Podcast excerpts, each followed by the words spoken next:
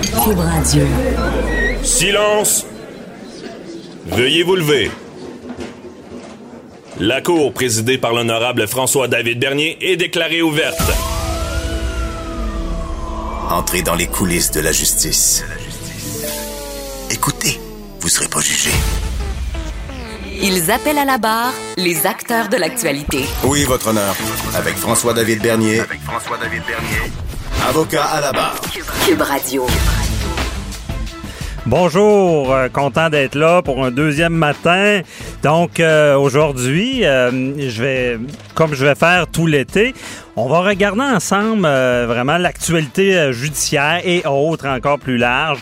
Euh, on sait que ben, hier, euh, on a su que Michel Cadotte euh, Michel Cadotte ne portera pas sa cause en appel. Euh, il a décidé, bon, je vais vous expliquer les faits par après, mais on sait dans ce dossier-là que la couronne aussi ne portera pas en appel ce dossier-là. Michel Cadotte, euh, ben, je vous mets au fait.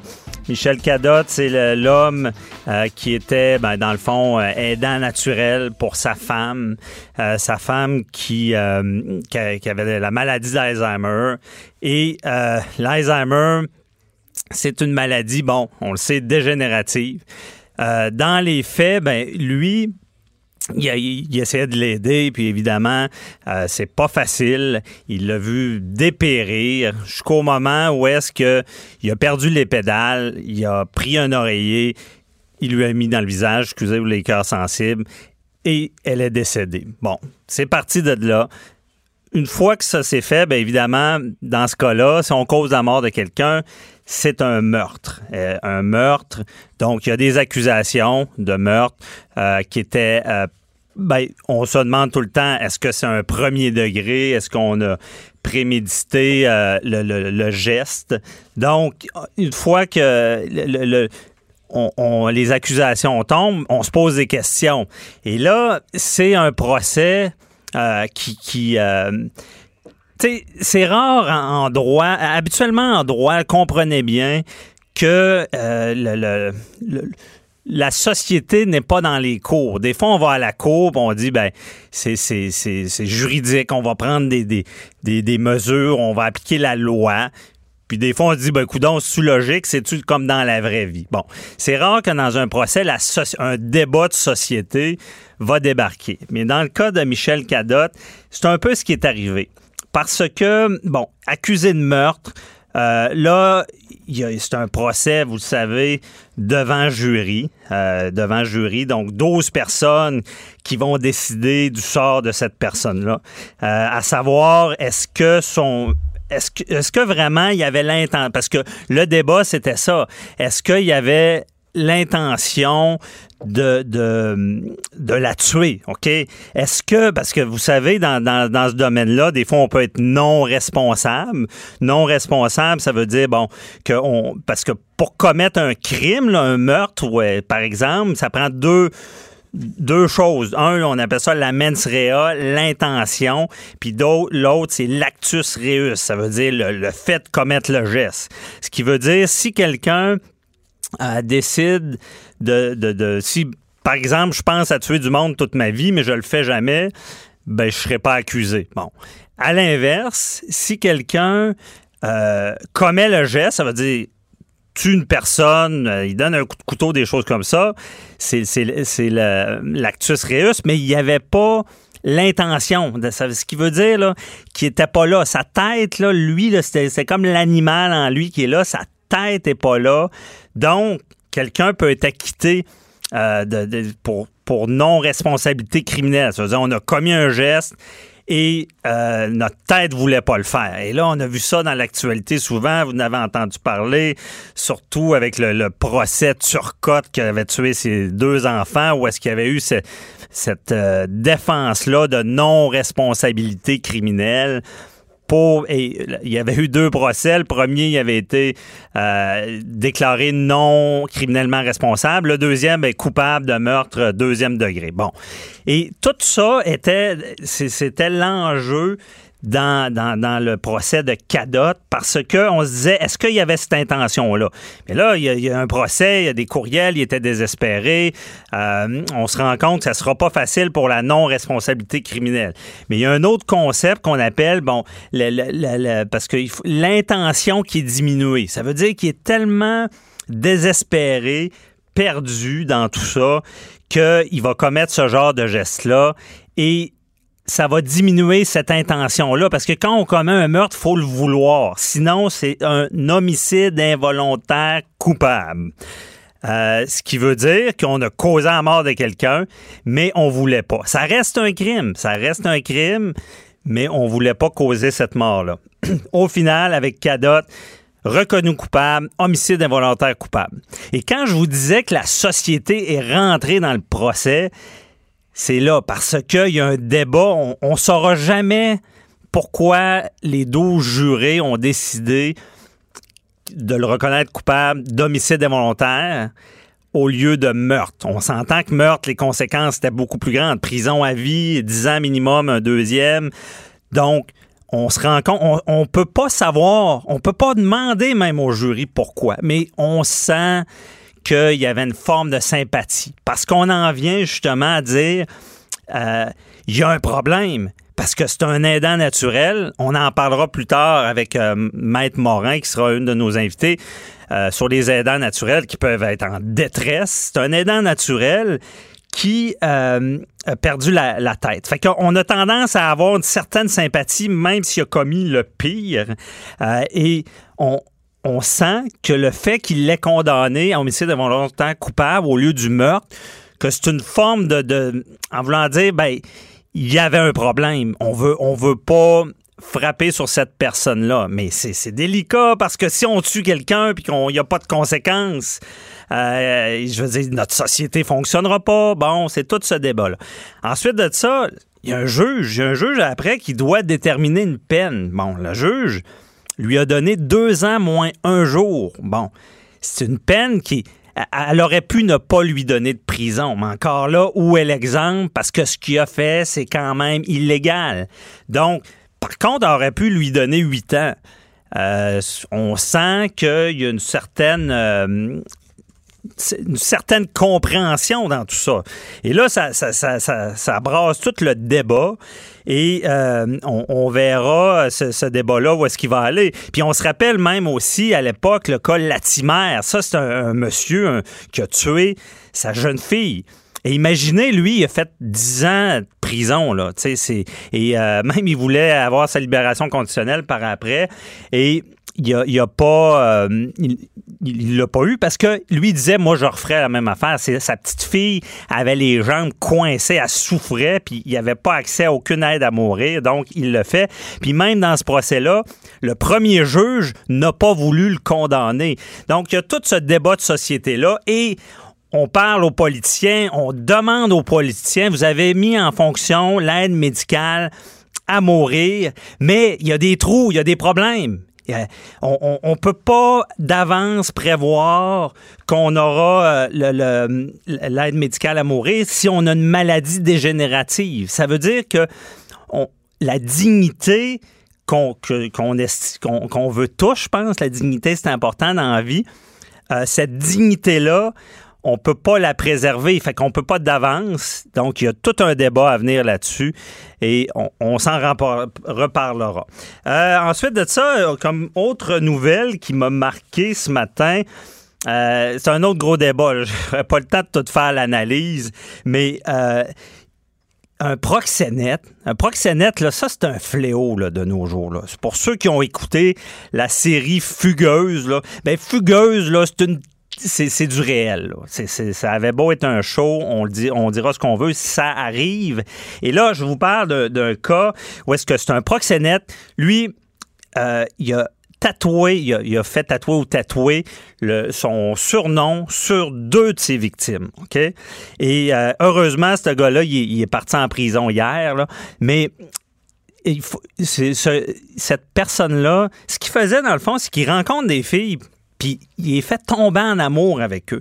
Et même au procès, la, une des victimes témoignait disant c'était c'était mon chum, mais au final, je me suis rendu compte que c'était mon PIM, mon proxénète. Donc, euh, c'est. Tu sais, c'est des. Euh, encore une fois, la loi, on n'est pas sûr que c'est bien fait, qu'on protège bien.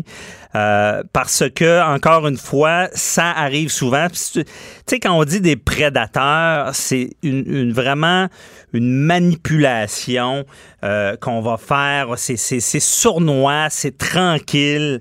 Euh, tranquille dans le sens que les, victimes voient pas ça venir. elle l'a dit, elle, est en amour. Et là, il y a tout un stratagème. C'est Hey, chérie, euh, écoute, tu pourrais aller danser. Danser, là, c'est payant. Et si tu danses, on va pouvoir investir en immobilier. On va pouvoir faire de l'argent. Tu n'auras plus besoin de travailler. On va être heureux en tant que couple. Mais non, c'est pas ça. Le juge a dit que le, proxénète en question prenait ses victimes comme des revenus. Pour lui, revenu 1, revenu 2, c'était de l'argent facile. Et la problématique des proxénètes n'est pas réglée. On n'a pas, euh, on a beau, euh, là on les prend, puis le, mal est fait. Excusez les victimes, le dommage est fait. On va taper sa tête du, proxénète, c'est correct, mais euh, on va, on a pas de moyen de prévenir tout ça. Parce qu'une fois que, que la victime là, a été utilisée de toutes sortes de manières dégueulasses, excusez, là, ben, on peut pas revenir en arrière et euh, on peut pas emprisonner un proxénète si on l'a pas pris sur le fait encore.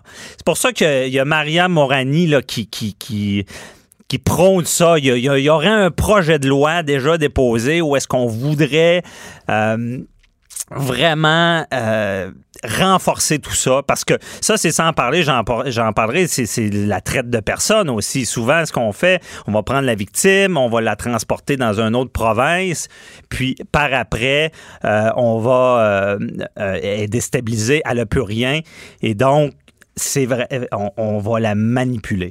Donc, c'était pour ça. Et rapidement aussi, il y a la nouvelle, on, on en parlera dans une autre chronique. On parlait de mécanique.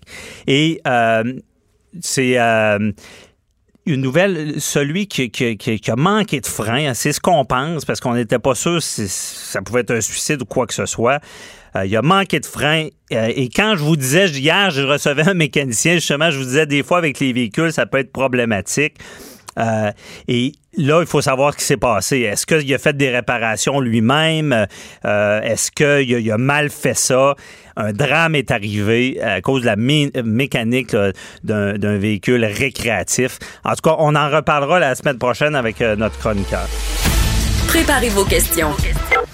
Cube Radio vous offre les services juridiques d'avocats sans frais d'honoraires. Appelez ou textez. 187 Cube Radio. Cube Radio. 1877 827 2346. Êtes-vous déjà allé au palais de justice, pas que ce soit à Québec ou à Montréal? Euh, si vous êtes jamais allé, vous pouvez. Hein, vous savez, c'est public. Les audiences sont publiques. On peut aller. Il euh, euh, y en a, par contre, sont à 8 kilos quand c'est du familial, des choses qu'il y a une confidentialité. Au palais, c'est un micro, une micro-société, pour ceux qui sont pas allés. Et il se passe beaucoup de choses. Et je connais, moi, un journaliste qui est là souvent, très souvent. c'est une source pour les juristes parce qu'il fait des très bons articles dans le journal de Montréal et Québec. Euh, Michael Nguyen, bonjour. Bonjour, François David. Merci d'être là. J'ai beaucoup de questions pour toi. Je, te lis très souvent. Tu es une inspiration euh, de l'actualité euh, le matin judiciaire. on commence par, la base. Là. ça fait combien de temps que tu, fais, tu, suis les procès comme ça? Ah, ça va faire 8-9 ans maintenant déjà. Oh, le Journal de Montréal. Bon, donc on pourrait, on pourrait déjà te, donner ton diplôme, euh, te donner ton barreau. Tu as dû en apprendre des affaires judiciaires depuis. Tous les jours au palais de justice du lundi au vendredi, on en apprend des choses et on en voit des choses surtout. On en voit. Hein? Est-ce qu'il y, a, des choses qui te marquent plus que d'autres ou? C'est certain qu'au fil des années, il y a les grands procès qui ont fait beaucoup de bruit. On pense euh, à Luca Rocco au procès Guy Turcotte, à Richard Henry Bain pour euh, l'attentat du Metropolis. Et aujourd'hui, c'est la conclusion d'une grosse histoire. C'est le meurtre des enfants d'Adèle Sorella. Adèle Sorella va recevoir sa sentence ce matin. OK, ce matin, là. Et euh, euh, là, là tu là-bas en ce moment, tu vas couvrir ça? Oui, exactement. Vous pourrez lire tous les textes sur le site du journal de Montréal.com. OK, parfait. Et puis, euh, justement, quand il y a des procès marquants comme ça, est-ce que euh, parce qu'on le sait, là, que tu parlais du procès de, Magnota, là, euh, où on va parler de la, la, tuerie de la mosquée à Québec ou de Turcotte. Est-ce que tu es de ceux qui est capable de rester tout le long parce qu'il y a des photos horribles qu'on voit, il y a des choses horribles qu'on voit dans ces procès-là. Est-ce que tu as la capacité de regarder ça? C'est sûr que c'est toujours difficile parce que c'est des images très violentes auxquelles on ne veut pas forcément être confronté. Okay. il faut rester professionnel, c'est sûr que c'est pas agréable. Mais à chaque fois, je me dis, oui, c'est difficile pour les gens qui regardent, qui sont dans la salle. Et souvent, il y a beaucoup de spectateurs qui viennent par curiosité pour s'informer, pour voir comment ça se déroule. Mais en même temps, il faut se dire, oui, c'est difficile de voir des photos, par exemple, d'enfants qui ont été assassinés ou tués, mais pour les proches de ces enfants-là, on peut imaginer que c'est beaucoup plus difficile. Pour nous, mhm. c'est un peu un irritant, on n'aime pas ça, mais en même temps, on n'est pas touché par la cause en tant que telle versus les gens qui sont impliqués. Donc, par exemple, dans les dans le procès de Guy Turcotte, on a eu des photos d'Anne-Sophie et d'Olivier. La mère Isabelle Gaston était là. elle, elle a dû le voir. Fait, c'est certain qu'on se dit oui, c'est pas le fun pour vous, mais c'est absolument rien par rapport aux proches des victimes. Ben oui, mais parce qu'on a vu dernièrement, il y, a des, jurés qui, clamaient une aide psychologique suite justement à ces grands procès-là, Turcotte, Magnota, parce qu'ils disaient, nous, on a une sorte de choc post-traumatique de ça. Est-ce que, est-ce que tu, restes avec une sorte d'impression quand, quand tu as vu ces horaires-là? Ben, c'est certain que oui, et je peux comprendre pour les jurés, parce que vous le savez, les jurés, c'est monsieur, madame, tout le monde. Ils sont pris sur la liste électorale, ils sont tirés au hasard. C'est des gens qui n'ont pas de formation et qui n'ont rien demandé d'une certaine façon. Donc, ils font le devoir de citoyen. Donc, quand on est moins habitué, c'est difficile. Moi, je suis là par choix, par professionnalisme, et il faut couvrir l'histoire. Donc, c'est certain que j'ai un niveau de préparation qui est plus élevé qu'un juré qui, lui, débarque du jour au lendemain sur une lettre du shérif en disant présentez-vous au palais de justice, vous êtes candidat juré. Oui, c'est ça. Donc, évidemment, le, professionnalisme, l'expérience fait que euh, parce que tu pourrais pas faire ton travail de la même manière si tu suivais pas tout, là.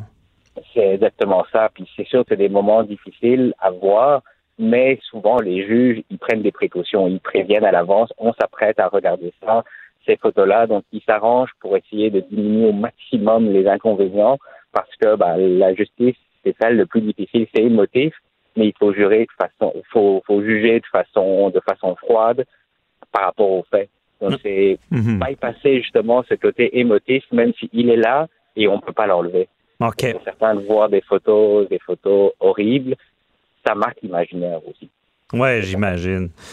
Bon, et euh, pour, euh, parce que là, vraiment, euh, tu suis vraiment tous les grands procès ou même des, beaucoup plus petits. Comment tu fais pour, pour bon, les gens se posent souvent la question, puis honnêtement, dans mon domaine aussi, on se dit, coudon, des fois, je suis avocat, puis je trouve pas le, jugement, la nouvelle, le journaliste est, est, très, très, très rapide pour pour fouiller, pour des fois sortir des nouveautés. Des, des fois, il arrive des, des, des choses dans la vie des gens. On dit est-ce que ça va sortir des médias? Puis le journaliste est rapide. Comment tu fais ça, toi? Ben, c'est une circonstance d'événement, en fait. Parce qu'il faut savoir, moi, je suis surtout basé au Palais de justice de Montréal. Mm-hmm. Et en termes de volume, c'est le deuxième plus grand palais en Amérique du Nord, après Chicago. Mm-hmm. là, la, la raison, c'est parce que New York, ils ont cinq palais de justice, Toronto, ils en ont trois. Mais il y a énormément de choses qui se passent. On ne peut pas être partout en même temps. Donc, ce qu'on fait le matin, c'est tous les journalistes judiciaires, on regarde chacun de notre bord le rôle pour voir c'est quoi les causes qui se passent. Est-ce qu'il y a des causes importantes qu'on peut pas manquer? Est-ce qu'il y a des plus petites causes? Est-ce qu'il y a une affaire insolite qui se déroule? Et à partir de là, ben, on va dans les salles, on assiste, on écoute, on regarde, on se dit, ah ben ça c'est une histoire intéressante, ça vaut un article. Ça, par exemple, annonce, c'est peut-être un petit peu banal, ça va pas intéresser mhm. le lecteur, donc on va pas, on va passer à côté. Donc ça dépend vraiment de chaque chose. C'est certain que quand il y a un grand procès, comme par exemple euh, le procès de Turcotte, bah, un peu tout le monde veut savoir ce qui se passe dans cette histoire-là. Donc on va y aller et on va couvrir ça. OK. Et, euh, et est-ce que euh, c'est c'est vrai, dans le fond, que le, le droit, c'est quasiment comme des romans? Malgré la, la gravité, les gens veulent être informés? Oui, ça, ça intéresse énormément et ça explique aussi c'est quoi qui se passe dans notre société. Parce que oui, il y a des très belles choses qui se passent, il y a des très belles réalisations. Par exemple, on a le nouveau pont Samuel de Champlain. Mhm. Mais les gens veulent aussi savoir les petites choses qui se passent. Il y a eu un meurtre qui s'est passé, par exemple, au centre-ville de Montréal. Et c'est quoi les circonstances?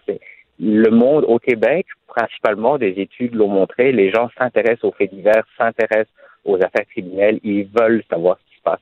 Donc nous, euh, évidemment, en tant que journalistes, ben, ce qu'on fait, on les informe sur les sujets qu'ils veulent être informés. OK. Puis est-ce que vous sentez que vous vous permettez une forme d'accès à la justice en, en informant? Parce que de nos jours, je veux dire, c'est tellement médiatisé. Je remarque que le commun des mortels connaît beaucoup plus le droit. là. Je dirais que oui, dans les dernières années, avec Internet, les gens s'informent, mais ça prend toujours du journalisme de qualité pour bien expliquer les choses. Vous savez, le droit, c'est quelque chose de très dense qui peut être parfois très compliqué, pas toujours intuitif. Donc Mhm. nous, c'est un peu un travail de vulgarisation, de d'expliquer ce qui se passe à travers une histoire. Parce qu'au Palais de justice, c'est des drames humains qui se déroulent. On rapporte dessus, mais on écrit aussi sur le processus.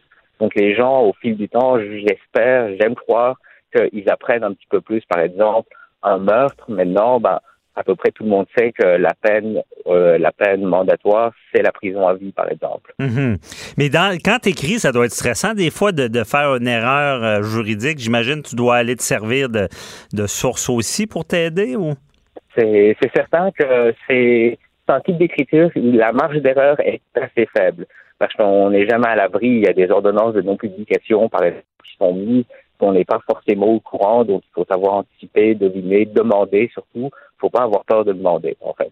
Parce que tout est public au Palais de justice, mais des fois, c'est pas écrit sur le front de tout le monde ou quand on rentre dans une cause en disant il y a une ordonnance de non-publication, on peut pas rapporter parce que ce qu'on veut, c'est que le- l'accusé puisse avoir un procès juste et équitable.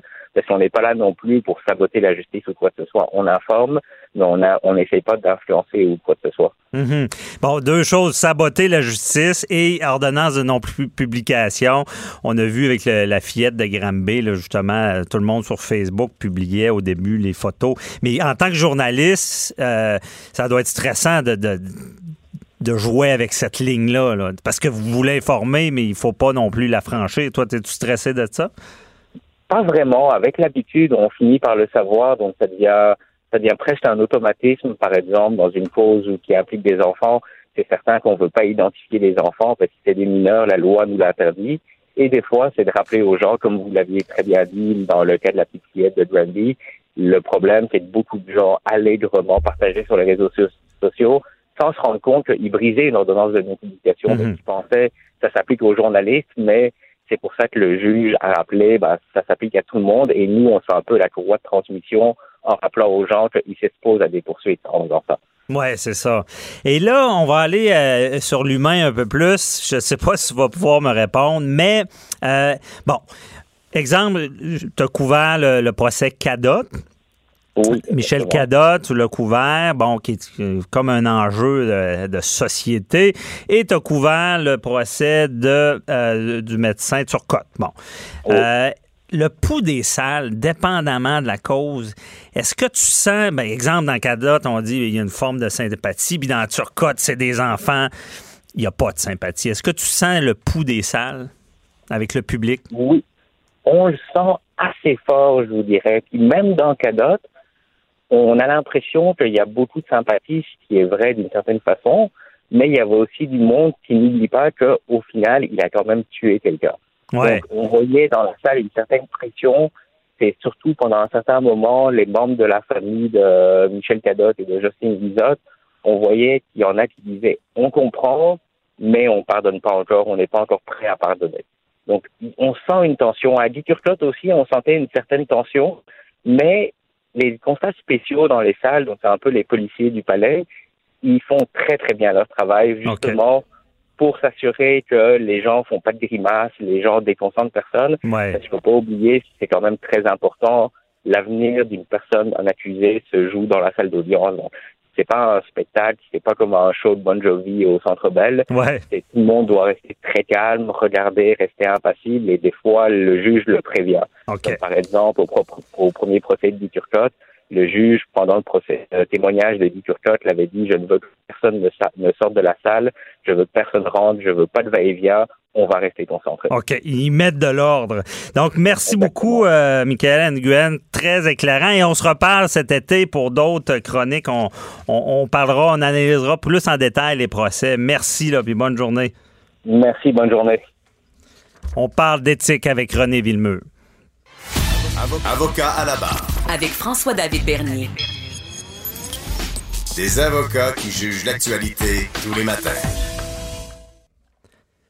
L'éthique. Bon, l'éthique, euh, on dit le mot, on dit ben qu'est-ce que c'est ça? Pourtant, de nos jours, euh, l'éthique est partout, hein, on le sait. Euh, on pense à la, façon de faire les choses. euh, Est-ce que euh, on fait bien ça en politique? Est-ce qu'on on peut agir de telle manière? Est-ce qu'on on peut dire telle chose où il y a la liberté d'expression, mais on veut bien paraître? Il y a des choses qui se font, des choses qui se font pas. L'éthique, je pense, ça vient beaucoup de la philosophie, ce que j'en ai compris. Euh, et euh, il y a René Villemur, que beaucoup de gens connaissent parce qu'il est dans l'actualité. Il commande beaucoup de politique. Il est à l'international aussi. René Vil- Villemur, bonjour. Bonjour.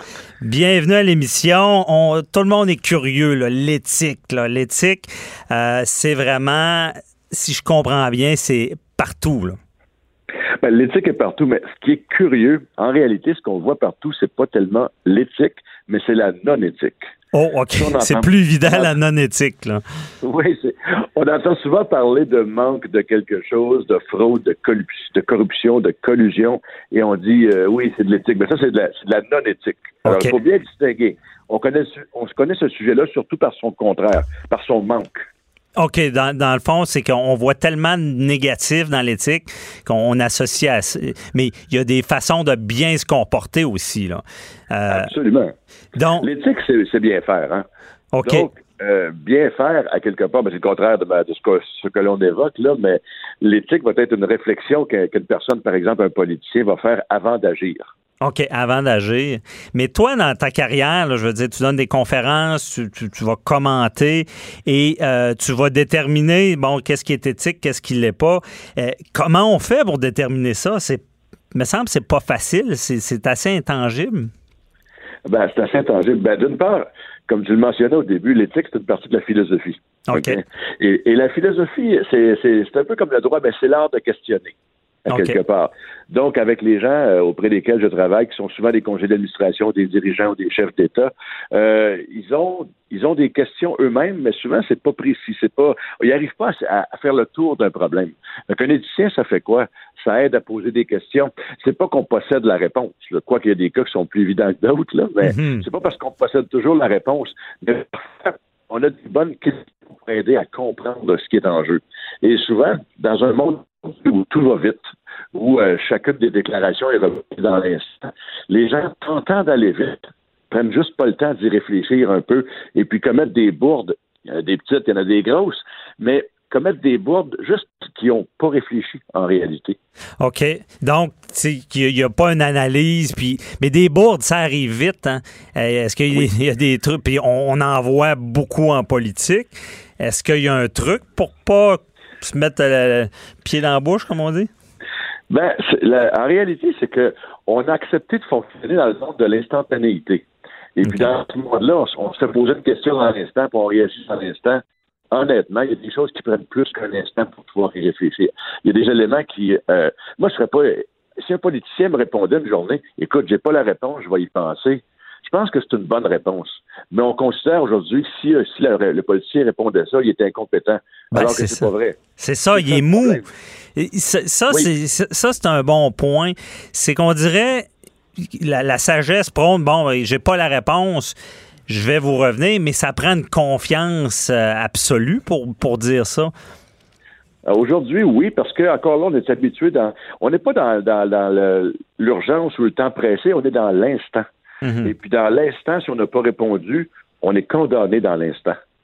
Ouais. Et ça, en termes de, de- je veux dire, en termes d'éthique, là, c'est, c'est, je me demande qui, euh, qui produit le manque. Est-ce le citoyen qui insiste pour l'instant, le média ou le politicien qui patine parfois, parce que il faut avouer que parfois ils n'ont pas le choix de patiner, mais c'est très, c'est très difficile. On demande beaucoup aux politiciens, c'est-à-dire d'avoir la bonne réponse tout le temps, parfaite pour tout le monde.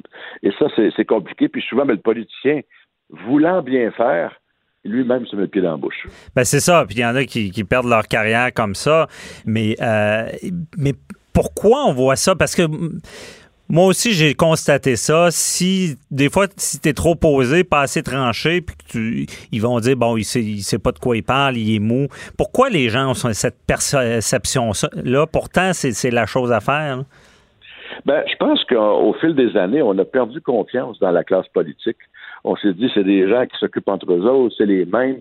On, on a une crise de confiance dans le public, puis de sorte que si on n'a pas de réponse tout de suite, puis à la limite, le public est presque prêt à répondre, à, à prendre n'importe quoi comme réponse.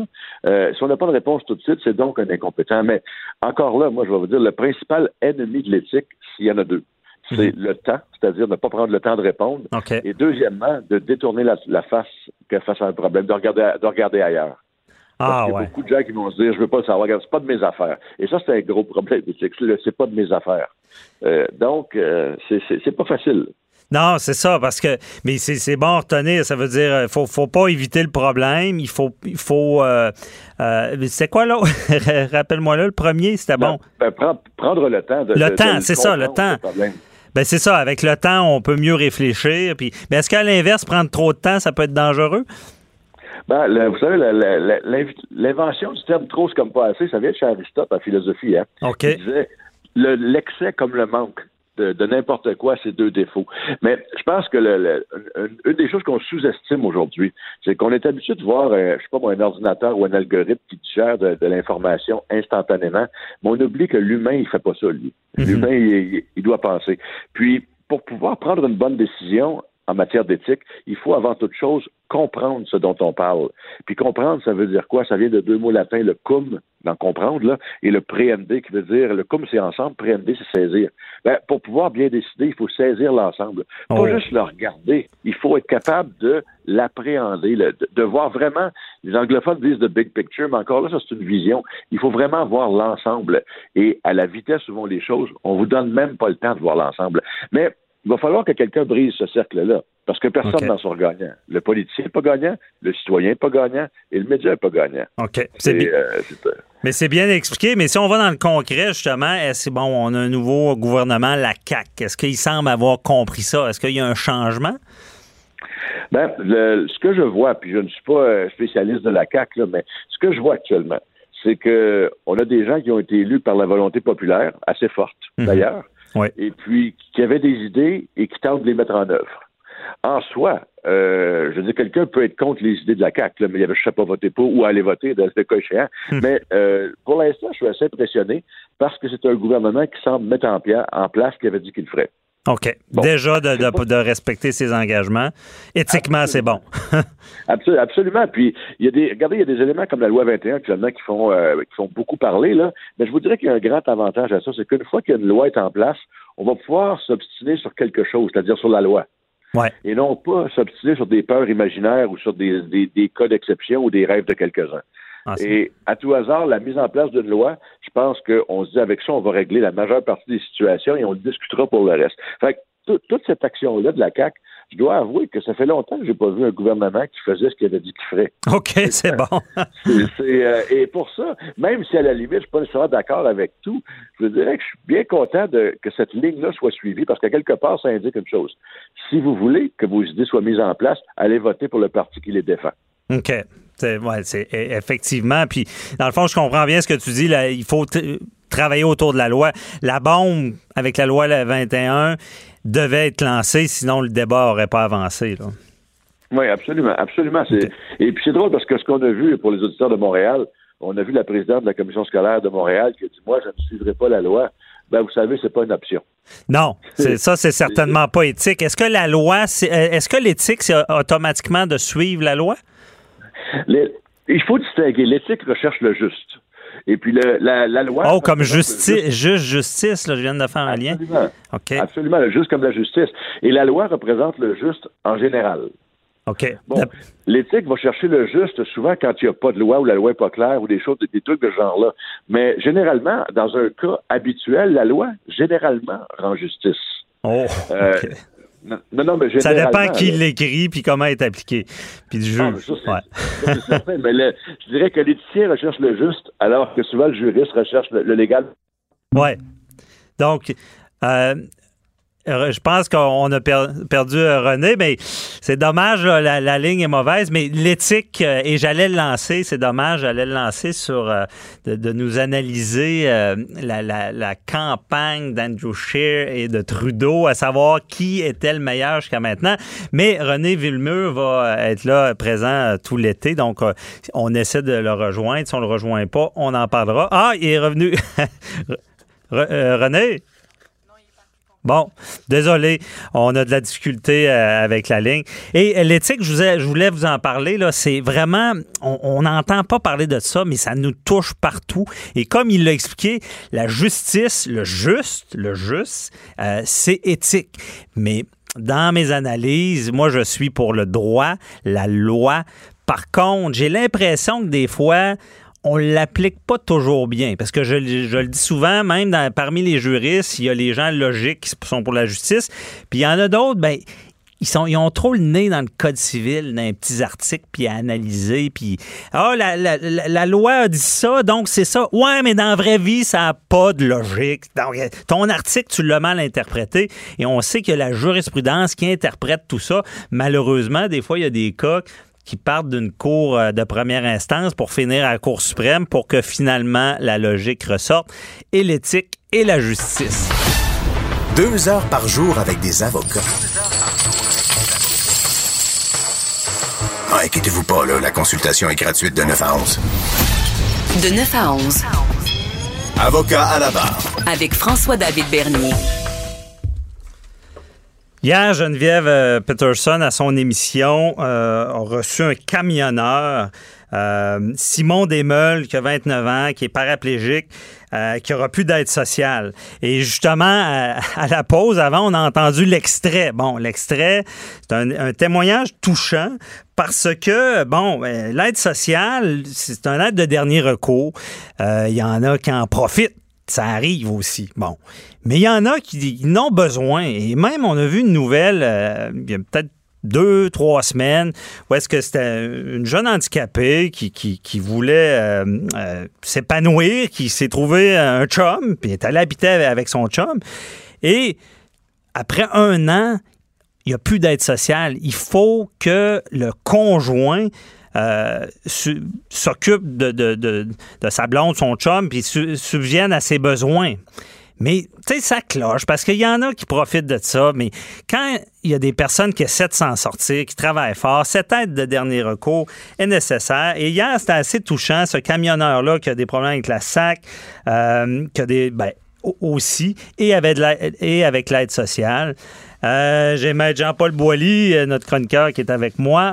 On, on va analyser ce dossier-là. Euh, Est-ce Ben oui. qu'il y a un problème, Ben, il y a un Boilly? problème, c'est sûr qu'il y a un problème. Ce pauvre monsieur-là, il est tombé au mauvais endroit, au mauvais moment. C'est malheureux pour lui, là, mais écoutez, il y a un accident de VTT, ce monsieur-là, il y a quelques années. Il perd l'usage de certains de ses membres. Et malheureusement pour lui, l'accident n'est pas arrivé manifestement sur un chemin public. Donc, la, la, la, la Société d'assurance automobile n'a pas pris en charge ses besoins. Alors, c'est l'aide sociale qui a, qui a pallié à tout ça et qui, euh, bon, décide de, de lui donner certaine, une certaine aide. Bon, ce monsieur-là, comme vous dites, euh, il, il se débrouille, puis il décide de suivre un cours de camionnage, puis il obtient les autorisations, semble-t-il, suivant ce qui a été rapporté, et puis il obtient ce qu'il faut pour suivre ses cours. Alors, ce monsieur-là, il dit, bon, ben là, j'ai suivi mes cours de camionnage, maintenant, j'aimerais ça avec le, le, le, le, le- le centre de formation de transport routier, là, de Saint-Jean-sur-Richelieu, là où il a pris ses cours, J'aimerais ça maintenant euh, pouvoir conduire le camion. Bon, là, il dit, OK, pas de problème, on va euh, faire les démarches. Mais là, les démarches, ça aboutit pas. Le monsieur, il est dans un système où il doit avoir des autorisations, il doit avoir des, des, de l'équipement adapté à sa condition, il veut s'en sortir, il veut conduire des camions, mais là, on lui dit, ben oui, mais sauf que ça coûte des sous, puis ça prend du temps. Et, et je prends euh, à témoin, il aurait fait une déclaration sur un autre, euh, un autre canal, comme on dit euh, dernièrement, en disant, écoute, moi, euh, je vais sur Amazon, puis je peux commander quelque chose, je le reçois le lendemain. Pourquoi que ça prend, euh, on lui dit que ça prendrait au moins quatre semaines pour commander des pièces? Alors là, il rentre dans ce qu'on appelle la bureaucratie. Ça, c'est long lorsqu'on rentre dans un système. Puis ce monsieur-là, ben évidemment, malheureusement pour lui, il y a deux problèmes majeurs. Il est rentré dans la bureaucratie avec la SAC pour obtenir ses, ses- autorisations qu'il aurait eu, semble-t-il, mais là, pour obtenir les équipements à son centre de formation, il va falloir qu'il suive la bureaucratie. Deuxième problème, il vit maritalement avec quelqu'un depuis un an. Or, la loi de l'aide sociale est là pour pallier Hein, c'est là, c'est de l'aide, ça le dit, c'est de l'aide pour aider les gens qui n'en ont pas. Ben, malheureusement, ce monsieur-là, c'est- heureux pour lui. Il refait sa vie, il est avec quelqu'un, et là, on lui dit, ben oui, mais monsieur, si votre conjointe, dans ce cas-ci, gagne plus de 965 dollars par mois, eh, on coupe. On n'en donne plus d'aide sociale. Mais savez-vous que 965 dollars par mois pour deux personnes, mon grand-père aurait dit, c'est pas une terre en bois de bout, ça. C'est pas beaucoup. Mais Non. l'aide sociale ont des barèmes qui font en sorte que, passer ces montants-là, ils coupent, ils sont plus là. Mais ce pauvre monsieur-là a besoin d'argent pour adapter. OK? Mais il y a une conjointe aussi. Ben, c'est ça. C'est-à-dire qu'il vivrait maritalement depuis plus d'un an. C'est ce que la loi prévoit. Et que, malheureusement pour lui, les montants qu'il aurait reçus s'il était Bon, s'il avait eu un accident de VTT sur un chemin public, il aurait eu été indemnisé par la Société d'assurance automobile du Québec. C'est pas le cas. Donc, on lui a dit, ben, monsieur, on va vous indemniser en vertu de la loi de l'aide sociale. Et là, le monsieur, il dit, bon, ben, parfait. Je vais pouvoir avoir les sommes nécessaires. On parle autour de 15 000 C'est pas rien. Quelqu'un qui qui a pas beaucoup d'argent, euh, ou qui en a à peu près pas. Et puis là, on lui dit, ben, oui, mais là, monsieur, on peut pas vous indemniser. On peut pas rien vous donner. Vous avez, vous ne respectez pas la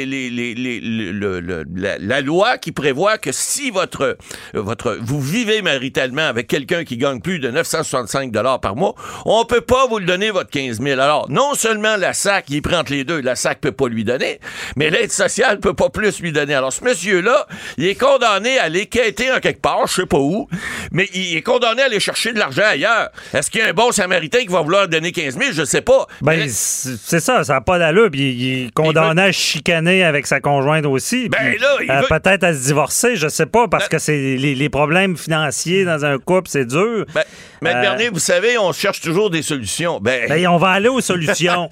c'est Parce pas que, évident. Non, c'est pas évident. Mais on sait, nous, on- le problème arrive, on a déjà la solution. hein, C'est ça notre réflexe. Mais là, euh, des solutions, il y en aurait parce que, bon, j'ai, excusez, j'ai de la misère. J'ai oublié le nom de, de la nouvelle, il y a peut-être trois semaines, là, de l'handicapé qui était. euh, qui avait son conjoint, un peu le même ouais. scénario. Bon, euh, l'aide sociale était cou- coupée. Ça a été hautement média- médiatisé. Les médias étant le quatrième pouvoir, c'est très fort, c'est le fun quand c'est des, Des bonnes fois, causes. même le premier. Ouais, des fois. Mais là, dans ce cas-là, vous, Maître Boily, qui est bon en politique, le ministre est intervenu. Puis, Ouais. malgré la loi, elle a de l'aide sociale. Ben, c'est ça. C'est-à-dire que quand on parle de solutions, des fois, vous savez, le droit d'envie, c'est une chose. On le dit assez souvent, Maître Bernier. Le droit, c'est une chose, mais les faits, c'est une autre chose. Et là, dans un cas comme celui-là, moi, je dirais, je conseillerais fortement à ce monsieur-là d'aller cogner à la porte de son député. Et s'il connaît le, le ministre euh, en plus responsable, pourquoi? Parce que ça n'a pas de bon sens. Parce qu'on dit, voilà quelqu'un qui veut s'en sortir. Quelqu'un qui, s'il avait été l'autre côté du chemin, ou s'il avait pas été probablement dans un sentier, ou s'il avait été ailleurs, il aurait été nettement indemnisé. Quelqu'un qui, si s'était pas pris en main, puis trouvé une conjointe ou vivre maritalement avec quelqu'un, il aurait été indemnisé. Puis parce que ce monsieur-là veut s'en sortir, puis parce que il, il- fait tout pour pas être au crochet de la société, on lui dit, hey, no way, mon ami, t'auras pas d'argent. Alors, ça a comme pas de bon sens. Faut que cette personne-là, je pense, cogne au pouvoir politique pour justement, il y a des, il y a de l'adaptation. La loi, c'est pas toujours fait pour être strict. Les lois, on dit des fois en fiscalité, les lois sont faites pour être contournées. C'est pas vrai, là, on dit pas ça. Les comptables, les fiscalistes, ils, font leur travail puis ils, sont- essaient de bien faire les choses. Mais il reste que lorsqu'une loi qui est là puis qu'on l'applique bêtement, puis que quelqu'un, un policier, un agent social, n'importe qui qui est là en autorité pour exercer un pouvoir, qui dit ah moi j'ai pas le choix, la loi c'est la loi, puis on on, fait pas on fait pas d'exception. C'est pas vrai ça. Il y a des exceptions qui peuvent arriver. La loi ne peut pas tout prévoir. La loi elle est là pour généraliser des situations. Elle est là pour faire en sorte que les gens puissent avoir un, un guide, savoir où s'en aller. Mais il peut et il doit nécessairement y avoir des exceptions. Sinon on va vivre dans une société qui va être surréglementé et, et- sur lequel on, on pourra jamais rien faire autre que ce qui est écrit strictement dans la loi. Oui, il faut respecter les lois, oui, il faut respecter les règlements, mais le gros bon sens, Maître Bernier, vous le savez, faut que ça s'applique. Et dans un cas comme ça, ça n'a pas de maudit bon sens que ce gars-là qui veut s'en sortir, qui fait tout pour s'en sortir, puisse arriver à ce cul-de-sac-là, parce que c'est carrément ça présentement, puis qu'il puisse pas euh, pouvoir travailler. Non, c'est ça. Mais euh, là, l'intervention du ministre dans l'autre cas, et dans ce cas-là, on invite le ministre à intervenir parce que c'est une situation qui est aussi grave qu'il n'y a pas d'allure. Mais est-ce qu'il y a un danger qu'il y ait trop de demandes pour intervenir pour trop de situations qui sont problématiques ou peut-être moins évidentes? Ben, et qu'on avez- dise, hey, on l'a aidé lui, Vous moi avez- je pas aidé. Vous avez parfaitement raison. Le toujours fameux dangereux précédent. Hein? OK. On veut jamais créer de précédent. On veut pas. Puis on le fait. Vous savez aussi en jurisprudence. Souvent, euh, les juges des fois vont essayer d'ajuster euh, un peu la- la- l'application de la loi.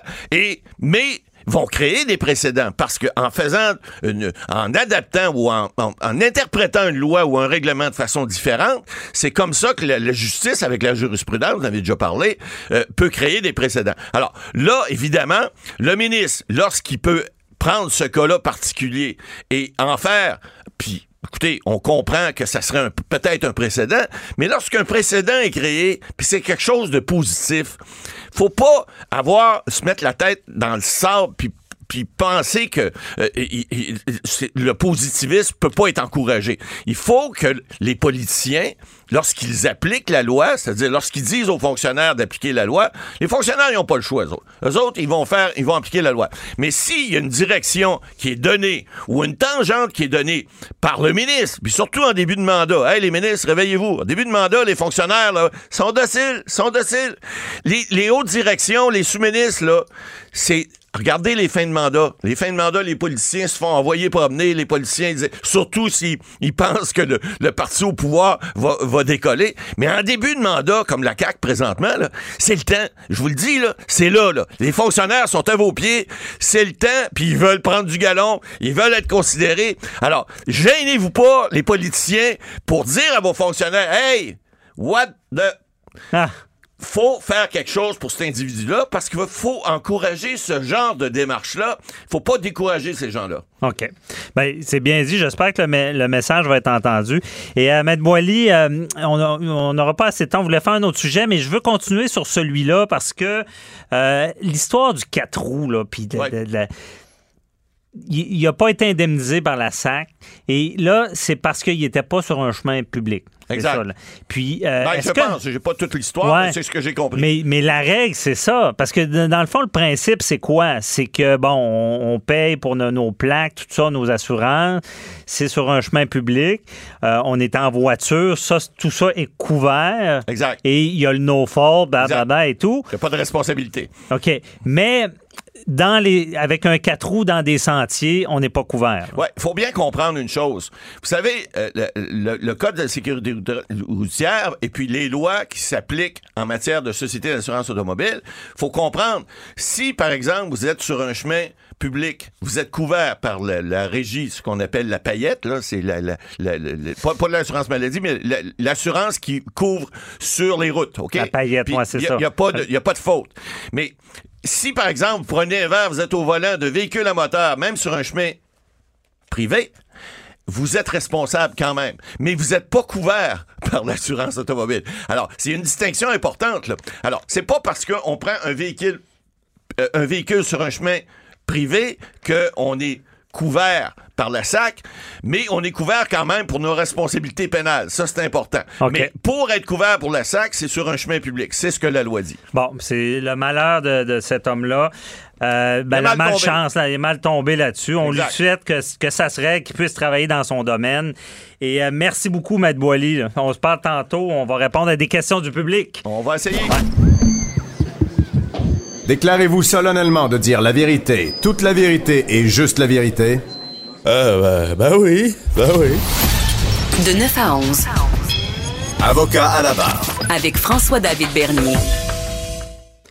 La boxe, la boxe, ça fascine. La, la joute, le ring, euh, la préparation, le combat. Euh, ça fascine. On, parle du sport. On va faire des comparables dans beaucoup de domaines. Les affaires, on est souvent à la boxe. Et moi, je fais mon, mon, mon lien avec le judiciaire, l'avocat, le plaideur. C'est un boxeur. Il entre dans le ring. On dit souvent ça dans le domaine. On rentre dans le ring. On est en cours. On se tape dessus euh, avec l'autre avocat. Et au final, on se serre la main. Pas de rancune. Euh, et dans ce domaine-là, euh, j'étais intrigué. Je me suis dit, on va inviter un boxeur connu pour nous expliquer comment il se prépare. Et on veut parler aussi du cas, de- du risque de tout ça, du cas d'Adonis Stevenson. Et je reçois Luchan Boutet. Bonjour, Luchan. Bonjour. Bienvenue à l'émission, content de vous avoir. Euh, donc, euh, on, on commence, euh, on, on veut comprendre, vous en tant que boxeur, la- une préparation, ça commence comment? là? Écoutez, euh, ça dépend euh, des situations. Quand, comme, euh, comme boxeur, quand tu, quand, quand tu sais que tu vas avoir un combat, euh, quand tu vas savoir la date officiellement pour son- ton combat, par exemple,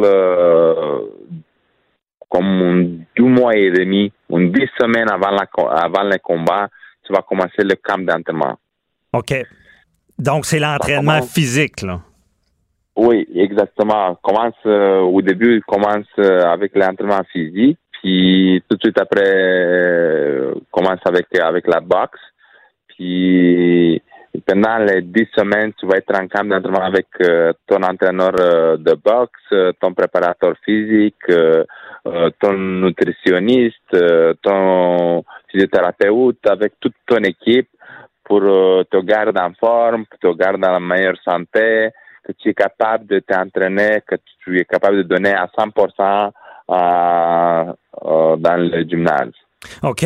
Et là, ça doit pas être une période facile, là, parce que c'est.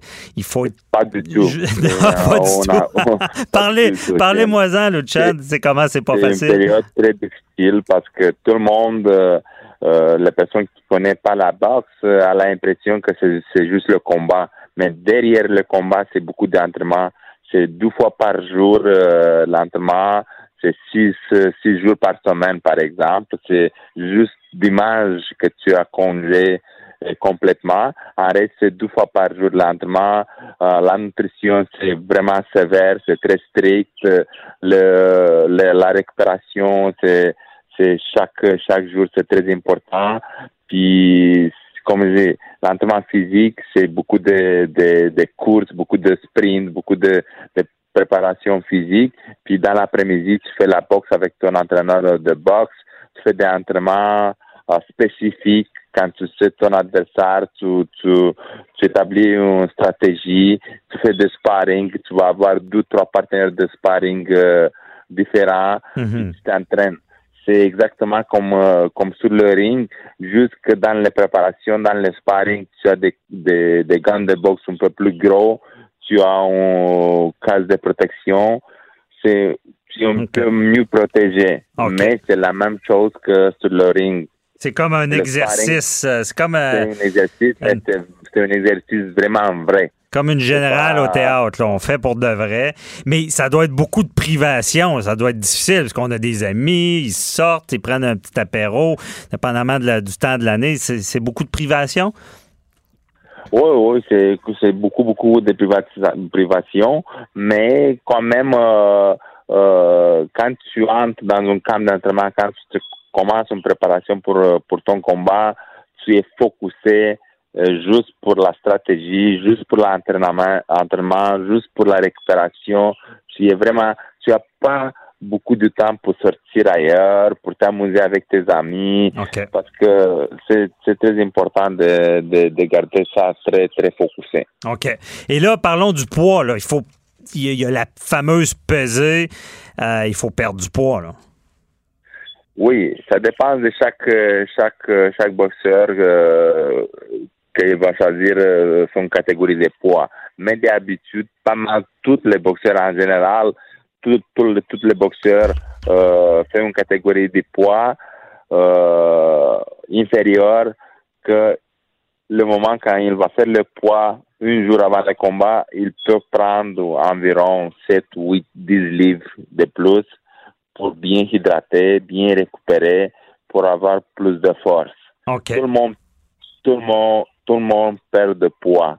C'est différent, c'est, comme je l'ai, mentionné, c'est chacun des boxeurs va choisir son catégorie de poids. Mais en général, chacun des boxeurs perd environ 10 ou 15 livres.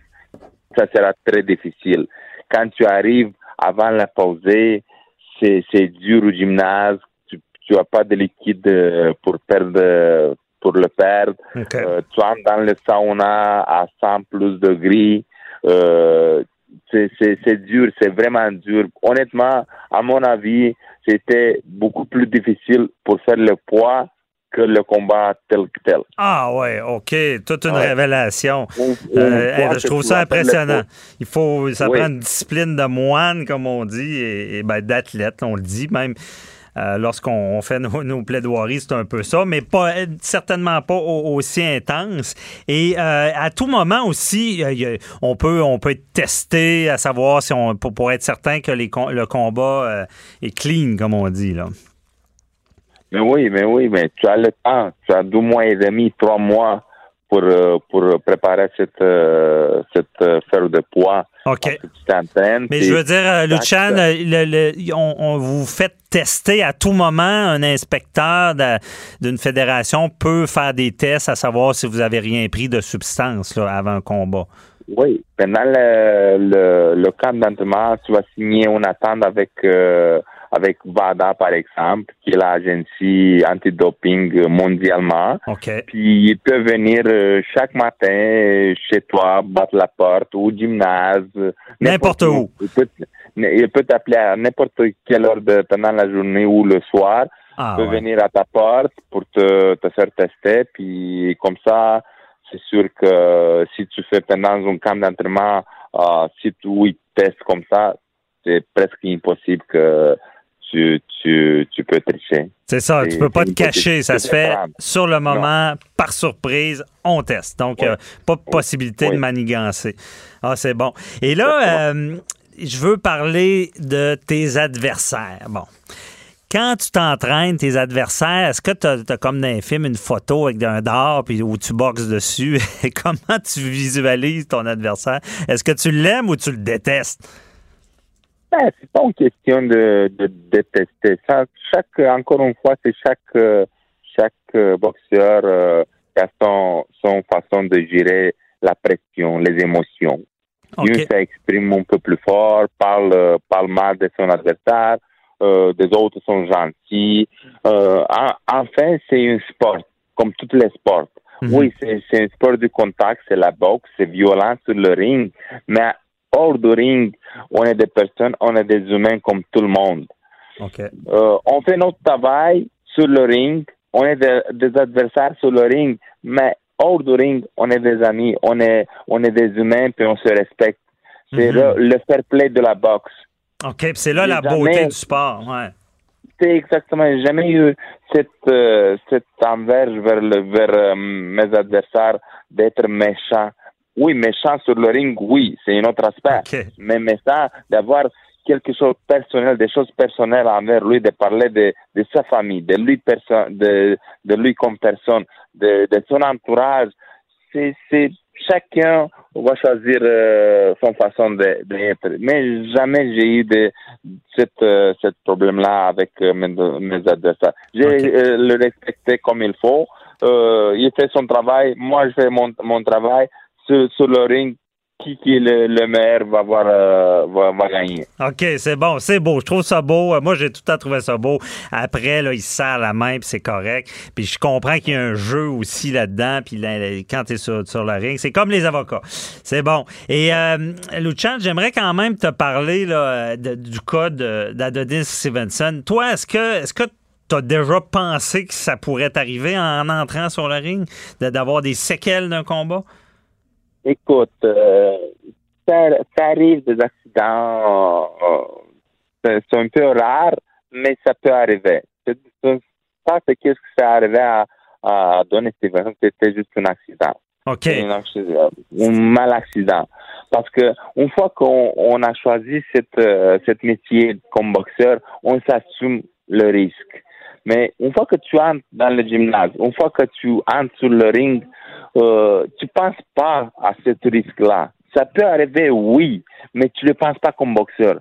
Tu penses que ça, ça peut arriver jamais à toi, OK. comme personne. C'est pas, c'est pas une idée que tu as en entrant là disant c'est, c'est dangereux. Non, tu, tu penses même pas à ça. OK. Je suis convaincu que Stevenson il a jamais pensé à ça non plus. Il était champion, il a défendu sa ceinture à neuf reprises, il était presque le meilleur euh, à sa catégorie de poids. Euh, mais j'étais sur place euh, à, à Québec euh, quand ça arrivait euh, cet accident-là. J'étais juste à côté de ring. Il était, il était en contrôle. Il était en contrôle. Il gagnait le combat.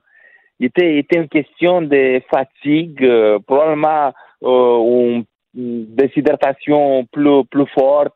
Il a baissé son, son niveau d'énergie un peu. Avec son âge aussi, à 41 ans, 40 ans, OK. c'est pas, pas comme à 25 ou à 30. Euh, il y a du risque.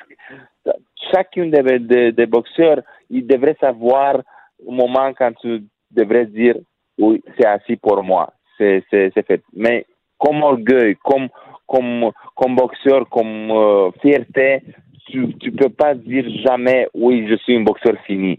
Tu vas avoir tout le temps de, euh, quel- quelque chose qui s'en vient de l'intérieur de dire oh je peux, je suis capable. Mais c'est du risque. Il y, a, il y a beaucoup de risques parce que c'est un, un sport du contact. Il y a Mhm. des coups qui changent dans la tête, dans les, dans les organes vitaux euh, très, très, très fragiles. Mhm. Euh, tout, tout le temps, il y a un certain risque. Il y a toujours un risque, mais vous y pensez pas. C'est un sport. Merci beaucoup, euh, Luchan Boutet, de nous avoir euh, fait bien comprendre ton domaine. Donc, je te souhaite une, une bonne journée. Merci, vous aussi. Merci. Bye bye. Avocat à la barre. Alors, je procède à la lecture du verdict. Avec François-David Bernier. Les meilleures plaidoiries que vous entendrez. Cube Radio. Avocat à la barre, c'est une émission interactive. Aucun aucun frais, aucun taux horaire. On vous invite, il est encore temps de nous écrire parce qu'on répond à des questions tantôt. Nous écrire, nous texter ou nous appeler. Numéro, c'est 1-877-827-2346 ou 187 Cube Radio. Sinon, allez sur le Facebook si vous n'avez pas eu le temps de le noter. On revient sur euh, le procès de Michel Cadotte. Bon, qui Michel Cadotte qui a décidé de ne pas aller en appel. Et on veut parler des aidants naturels. On reçoit euh, Maître Christine Morin, qui est titulaire de la chaire de recherche Antoine Turmel sur la protection juridique des aînés. Euh, bonjour, Maître Morin. Bonjour, Maître Bernier.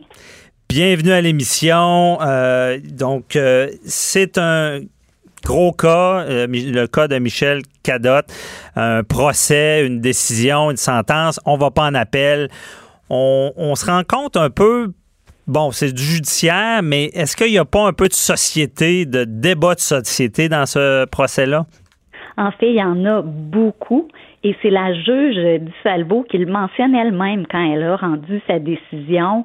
Euh, elle relève que cette décision-là euh, porte sur des enjeux de société importants, notamment le rôle ingrat des proches aidants, la vie en CHSLD, l'aide médicale à mourir et la maladie d'Alzheimer. Mhm. Bon, c'est bien résumé. On va commencer. c'est ça. C'est propos. on, va y aller par étapes. C'est bon. Bon, déjà, les proches aidants. Bon, ce qui, ce qui aurait mené à ce geste terrible. Euh, au Québec, est-ce qu'on est équipé pour ce qui est des proches aidants? Bien, clairement, pas de façon suffisante. Euh, la preuve, c'est que le gouvernement en est conscient. Vous savez que la ministre Marguerite Blais en a fait un dossier euh, prioritaire. Elle s'est d'ailleurs donné le titre de ministre pour les aînés et les proches aidants. Donc, on voit que pour elle, c'est une préoccupation. OK. Donc, il y a des choses à venir, de l'amélioration, parce qu'en ce moment, les proches aidants, est-ce qu'ils peuvent, ils peuvent être rémunérés? Ben en fait, il y a des crédits d'impôt. Euh, les organismes qui aident les proches aidants euh, expliquent que c'est pas parfait. Il y a aussi des mécanismes pour qu'ils obtiennent du répit, mais ça aussi, ça semble insuffisant. Donc tout ça a été dénoncé quand il y a eu la consultation sur euh, la future politique nationale pour les proches aidants au mois de décembre dernier. Donc, tout ça est sur la table et euh, la ministre devrait nous revenir avec quelque chose prochainement. Pour que ça soit mieux encadré, parce que un proche, on parle de dignité euh, mur à mur dans tout ça, puis mais tu sais, je veux dire, est-ce que au Québec, quelqu'un qui dit, regarde, moi là, mon parent, mon, mon enfant, c'est ma priorité, on le sait là, euh, je, je, décide de m'en occuper, je veux qu'il reste dans, dans, cette dignité là, je veux qu'il soit bien. cette personne-là, je suis pas sûr qu'il est bien vu par le système. Est-ce que je me trompe? Euh, vous avez raison, c'est un des problèmes qui est dénoncé, euh, le manque de reconnaissance pour les proches aidants. Donc, euh, c'est quoi leur statut? Est-ce que c'est un interlocuteur valable? Est-ce que le réseau de la santé se préoccupe suffisamment de ce qu'ils pensent et tout ça? OK. Donc, c'est une des problématiques qui, qui vient avec cet aspect-là de que ça soit mal encadré, qu'on ne sait pas trop s'ils ont de l'aide financière, s'ils sont ils peuvent être rémunérés, euh, dans le sens que euh, la détresse vient de s'occuper d'une personne, mais si tu t'occupes d'une personne, détresse, détresse financière ajoutée à ça, c'est je pense que c'est là qu'il y a des gens qui s'en sortent pas. Oui, vous avez raison. En fait, ce qui ressort le plus souvent, c'est l'épuisement des proches aidants. Donc, les gens sont fatigués, ils ont besoin de répit, euh, leur isolement parce que parfois ils sont seuls pour aider un de leurs proches mhm. et le besoin de reconnaissance, comme on mentionnait tout à l'heure. OK. Et vous, est-ce que vous croyez la ministre quand elle dit que oui, on va changer les choses? Ben, je veux la croire parce qu'il faut faire quelque chose, effectivement. Puis, elle semble sérieuse dans sa démarche. Donc, comme je vous disais, elle consulte beaucoup. Elle va avoir une politique. Donc, oui, on devrait voir des améliorations. OK, mais elle n'a pas donné d'échéancier, disant dans un an, on sort de la loi, on ne sait pas. Là. Ben, moi, j'ai pas les chiffres exacts. Euh, quand on l'a rencontrée en décembre, elle s'était donnée autour d'une année pour nous revenir. OK, bon. Ben, s'il vous plaît, on va mettre ça à l'agenda. On, va, on va vérifier en décembre si ça a été fait. Check. On espère. C'est, c'est là, mais c'est sérieux. Euh, et je reviens. Bon, OK. Premier aspect Deuxième aspect, tu sais, on peut pas dire qu'on n'évolue pas au Québec. Là, il y a l'aide médicale à mourir. Bon, déjà, on a fait des pas de géant. Euh, on, permet à certaines personnes de, pouvoir bénéficier, malgré qu'il y a des débats devant les tribunaux parce qu'il y a des concepts comme la mort raisonnablement prévisible, qu'on sait pas trop comment jongler, que la Cour suprême n'avait pas mentionné dans son jugement. Donc, tout ça, l'aide médicale à mourir, et il y a des trous. Il y a des trous euh, on parle justement de l'Alzheimer. Ça, est-ce qu'il y a des solutions pour ça? Bien, en fait, il y a un groupe de travail, un groupe d'experts qui a été mis en place par le gouvernement du Québec pour réfléchir à ce que vous appelez des trous, Mhm. puis penser à un élargissement éventuel de l'aide médicale à mourir, euh, notamment pour pouvoir la demander de façon anticipée. Oui, c'est ça. Donc, on rappelle à nos auditeurs, on ne peut pas en ce moment prévoir à l'avance qu'on bénéficiera d'aide à mourir lorsque notre condition euh, sera détériorée. C'est un peu ça. Là. Exactement. Donc, en ce moment, la personne qui demande de l'aide médicale à mourir doit le faire par elle-même, donc doit être en mesure de donner un consentement libre et éclairé à cette aide médicale à mourir au moment où elle la demande. Et quand on a des gens, par exemple, atteints de l'Alzheimer, ben quand ils sont rendus en fin de vie, donc et c'est là qu'on peut le demander, ben généralement ils sont plus en mesure de donner, pardon, ce consentement libre et éclairé. OK. Et, euh, mais c'est problématique.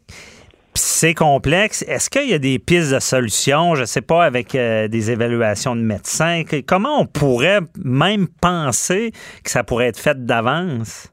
Oui, ben en fait, ce que on n'a pas encore le rapport du groupe d'experts. Euh, par contre, on s'attend à ce qu'il soit favorable à un élargissement, mais pas dans tous les scénarios. En fait, ce serait limité possiblement à deux cas sur lesquels on a un plus grand consensus social.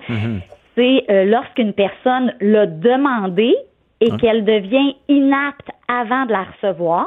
OK. Donc, elle avait enclenché le processus, mais il s'est passé quelque chose qui a fait en sorte qu'elle a perdu son aptitude avant de la recevoir. Puis Mais là- l'autre. Mais là, on parle d'un court délai, là. Oui, généralement un court délai. Puis on parle un dans peu de ce qui est arrivé dans. Cadotte. Là. Cadotte, je pense que c'était ça, elle l'avait demandé, puis en tout cas. Mais euh, dans Cadotte, en fait, quand elle l'a demandé, euh, elle n'était pas en fin de vie et on n'était pas sûr qu'elle puisse donner un consentement libre et éclairé. OK, OK. Donc, euh, parce que quelqu'un qui est atteint d'Alzheimer peut vivre de longues années avec cette maladie-là.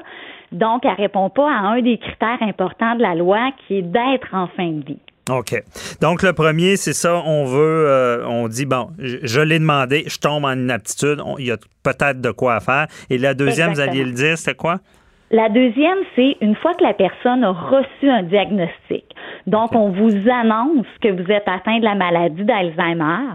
Mais là, est-ce qu'on pourrait pas permettre à la personne, de façon anticipée, de demander de l'aide médicale à mourir le jour où elle sera rendue à un stade X de sa maladie? Donc, elle fait la demande alors qu'elle est encore apte, alors qu'elle n'est pas en fin de vie, en prévision de son inaptitude. OK. Et là, le stade X, c'est ça Oui. que je me demande. Oui, c'est quand, ça? effectivement, et c'est la grande question. Et c'est pour ça que si on va jusque-là, il va falloir avoir des critères dans la loi pour bien baliser.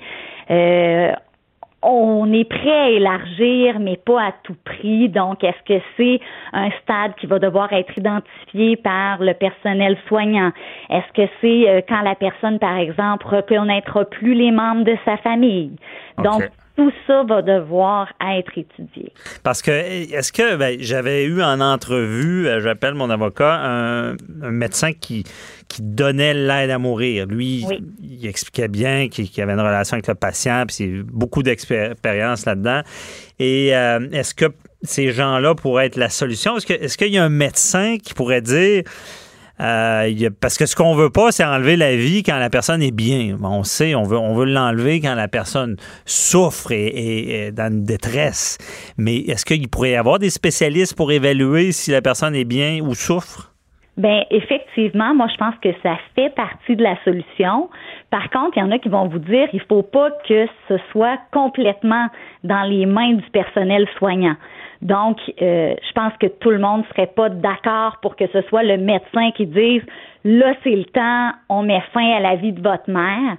Donc, il faudrait aussi impliquer peut-être les proches ou la famille pour voir eux ce qu'ils pensent de la situation, mais si on fait ça, l'autre danger, c'est qu'il y a certaines familles qui respecteront peut-être pas les volontés anticipées de leur OK. Et là, parlons-en, les familles risquent de poursuites, de, de, de toutes sortes de choses, de débats devant les tribunaux. On Donc, les euh, écoute pas, ouais. on, on recevait un éthicien, René Villemur, tout à l'heure, et il disait qu'il fallait avoir une loi pour travailler dessus. Ça sera le cas aussi parce que on spécule, mais il faudra une loi pour euh, vraiment l'améliorer. Et rapidement, est-ce qu'il y, a- rien pour ce qui est des enfants, là, qui, qui peut être un autre problème? Là, on ne parle pas de ça en ce moment.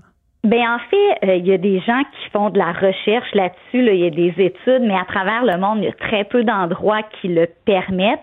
On parle généralement de du mineur qui est mature, donc euh, pas un enfant de peut-être pas un enfant de 5 ans, mais un enfant par exemple de 15 ans qui serait lui aussi en fin de vie, qui a des souffrances parce que si on lui permet pas, ben on fait une sorte de discrimination par rapport à cet Ben, enfant-là. ça. Un autre débat, on en reparlera certainement. Merci beaucoup, Maître Christine Morin, euh, de nous avoir expli- expliqué tout ça. Je vous souhaite une, une belle journée. Excellent. Au revoir. Merci. Bye bye. Au revoir. Restez là, on répond à vos questions. Avocat à la barre. Alors je procède à la lecture du verdict. Avec François-David Bernier. Les meilleures plaidoiries que vous entendrez. Cube Radio. OK, on, on- on reçoit des questions. Euh, c'est toutes sortes de questions pour toutes sortes de situations. Quand je vous dis que le droit est partout, il nous entoure. Et euh, Joanie, à la mise en onde, peux-tu partir la première? Bonjour, messieurs. Bonjour. Bon, alors, la première question, c'est Stéphanie de Stoneham. Elle nous dit euh, que son voisin fait brûler des branches d'arbres, des feuilles. La fumée va jusque sur son terrain à elle. Elle trouve ça complètement insupportable. Et sa question, est-ce que j'ai un recours contre lui? Oh, Oh, chicane le de voisins. Chicane Merci. Joanie. Alors, Maître Bernier, vous savez, les troubles de bon voisinage, ça arrive. Il y a des gens, il y a des voisins qui s'entendent bien, il y en a qui s'entendent moins bien. Mais il y a des règles à suivre. Il y a des règles parce que il y a un code civil. Au Québec, on a un code civil qui prévoit que les voisins, ben, s'ils s'entendent pas, ils peuvent se faire taper ses doigts. OK. Et là, la question est bonne. Mais Maître Boily, avant, là, un bon voisin, là, Ouais. C'est celui qu'on prend l'apéro? Oui. C'est celui qui nous aide euh, si, euh, si on est mal pris, ça arrive. ça? Oui, puis qui passe pas sa tondeuse à 7 heures le dimanche OK, matin. c'est ça. Puis des fois, on a vu des cas même de voisins qui sauvent des vies. Bon. Fait que dites-vous que les voisins, ça peut être bon. Puis Maître Boily, les mauvais voisins, c'est ceux que- qu'on poursuit? Ben, écoutez, Je vous il y a- laisse aller. Il y a toutes sortes de troubles de voisinage. On en a vu des vertes puis des pommures. Des fois, c'est des troubles de voisinage qui sont provoqués par des situations légales parce que faut retenir les terres, euh, et les eaux, c'est ce que le Code civil dit. Alors, en fait, ce que vous devez retenir, c'est ce que vous produisez chez vous, que ça soit un arbre, que ça soit des feuilles, que ça soit de l'eau. Faut que ça reste chez vous. Alors, c'est la même chose pour la fumée. La fumée, on parlait hier justement de, de, de, de fumée, de fumée secondaire, de cannabis, etc. Mais la fumée, c'est la même chose. Si vous faites un feu de feuilles, puis que ça vient boucaner votre voisin, ben c'est à vous de vous organiser pour pas que ça le fasse. C'est la même chose pour l'eau, c'est la même chose pour euh, le- tout ce qui s'appelle déversement. Euh, on doit retenir l'eau-terre. Le Code civil dit également le voisin qui est, qui est dominant et le voisin qui est dominé. Le, le dominant en haut, ben, il faut qu'il retienne ses terres. C'est à lui, ça. Ses, eaux, c'est pareil. Faut qu'il Alors, mais on dit tout le temps, on, on expliquait tout à l'heure, vous savez, les lois, des fois, là, euh, c'est fait, on le dit tout le temps, c'est fait pour les imbéciles. Faut que les gens, le gros bon sens s'applique. Tu vas pas voir ton voisin pour dire, mon gros, puis tu vas-tu me farmer ton... Mais non, il y a des Bip, façons bip, de faire. ouais. Mais bip, il faut y aller avec le dos de la cuillère un petit peu puis être plus gentil. Bon, évidemment, le cas de cette dame-là qui nous dit Écoute, je suis allé voir mon voisin puis il veut pas, ben, les tribunaux sont faits pour ça. Les voisins qui veulent pas comprendre, ben, a- on peut leur taper un peu sur les doigts. Alors, qu'est-ce qu'elle doit faire, cette madame-là, si le voisin veut toujours pas euh, exagère? Parce qu'il y a une question aussi de le bon voisinage. Vous savez, quand on vit en société, lorsqu'on vit en société, euh, ben, il faut endurer des choses des fois. Hein? Si on vit en ville, ben des fois le, bruit peut être un petit peu plus euh, tolérable que si je vis en campagne. J'ai vu une jurisprudence il y, a, quelques années où il y avait, euh, on avait un trouble de voisinage, puis les voisins étaient à 1,5 km entre entre les deux. Là, tu sais, centre-ville de Montréal, on s'entend que si mon voisin est à 1,5 km, pas sûr que ma plainte va être retenue. Bon, maintenant, il y a une question de gros bon sens, puis il y a une question aussi que les gens doivent comprendre qu'on vit en société. Il y a des choses qu'on doit tolérer, il y en a d'autres qu'on ne doit pas nécessairement tolérer. Est-ce que cette dame-là, la boucane, est suffisante? Et elle aurait une preuve à faire euh, devant un tribunal, devant un juge, hein, pour aller à la cour des petites créances, puis réclamer des dommages ou réclamer que ça cesse? Parce que réclamer des dommages, c'est une chose, mais lorsque quelqu'un fait quelque chose qui fait en sorte que ça nuit à la jouissance de vos biens, vous avez droit, vous avez une propriété, vous avez droit de jouir de votre propriété de, de, de façon euh, normale, puis tranquille, puis d'être bien chez vous. Bon, alors, si ça nuit, ben, vous pouvez aller voir les tribunaux. Évidemment, qui dit tribunaux dit avocat, qui dit avocat, Ben, on va arrêter de le dire. pas au petit au ça, ça va bien. En, bas de 15 000. Oui. Oh, oh, par, contre, par contre, vous connaissez bien votre code de procédure, mais par contre, le problème, c'est que si vous voulez se faire cesser euh, le, le- le- le- problème comme tel, ça, c'est différent. On, Ça on prend l'injonction, c'est la ça, Cour supérieure. C'est la Cour supérieure. Ah. Ça coûte Ça, plus cher. ça coûte cher, Ça, ça coûte plus cher. Bon. Alors, c'est sûr que les droits des uns s'arrêtent là où les droits des autres commencent, on l'a assez dit, mais il reste que pour faire appliquer un droit comme ça, euh, ben écoutez, c'est évident que c'est bien mieux de s'entendre avec le voisin puis dire écoute mon chumé, viens prendre une petite bière avec moi là, puis je vais juste t'expliquer que la boucane, si jamais c'est l'inverse qu'elle s'en va chez vous là, pas sûr que tu vas aimer ça le soir, euh, à part tuer maringouin, le reste je suis pas certain que tu vas aimer ça. Alors, on s'entend puis on essaie de trouver un terrain d'entente. Hey, Si mais ça- Ben Bolly, ça nous, a pas, ça nous amène sur un bon point. Est-ce que c'est bon de se venger si notre voisin fait quoi? Ben écoutez, c'est bon pour la police, c'est bon pour les avocats en criminel. Non, c'est pas bon. Faites pas ça. Là. C'est.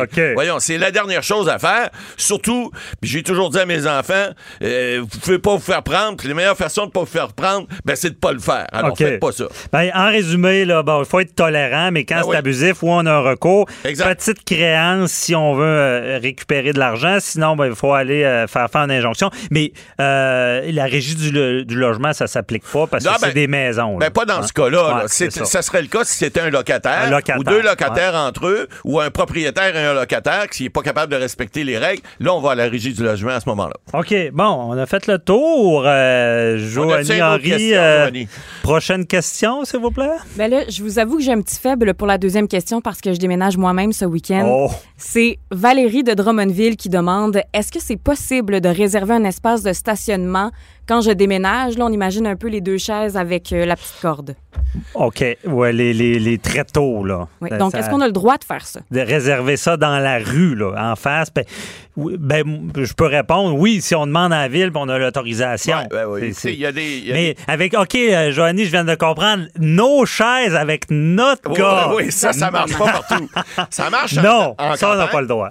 Ça marche en campagne. Maintenant, dans les Ceux qui s'achètent des cônes orange, ils traînent ça dans le coffre pour Ouais, leur ils mettent ça ou ils mettent une boîte de pick-up sur le bord de la rue, puis bon. Ah, Joanie? Parce que ça arrive très souvent à Montréal. OK. Oui, Ah OK, tout c'est à fait. ça. Mais c'est illégal. Sachez que c'est illégal. Alors, à Montréal, j'ai vérifié parce que j'étais au courant à Québec. À Québec, c'est pas cher. À Québec, vous réservez 48 heures à l'avance. Vous allez chercher des tréteaux à un endroit qui est, qui est sur le site Internet de la municipalité. Et puis, ils vous donnent les tréteaux. La seule chose que vous aurez à payer, c'est si vous les remettez pas à temps, euh, le deux, deux ou trois jours après.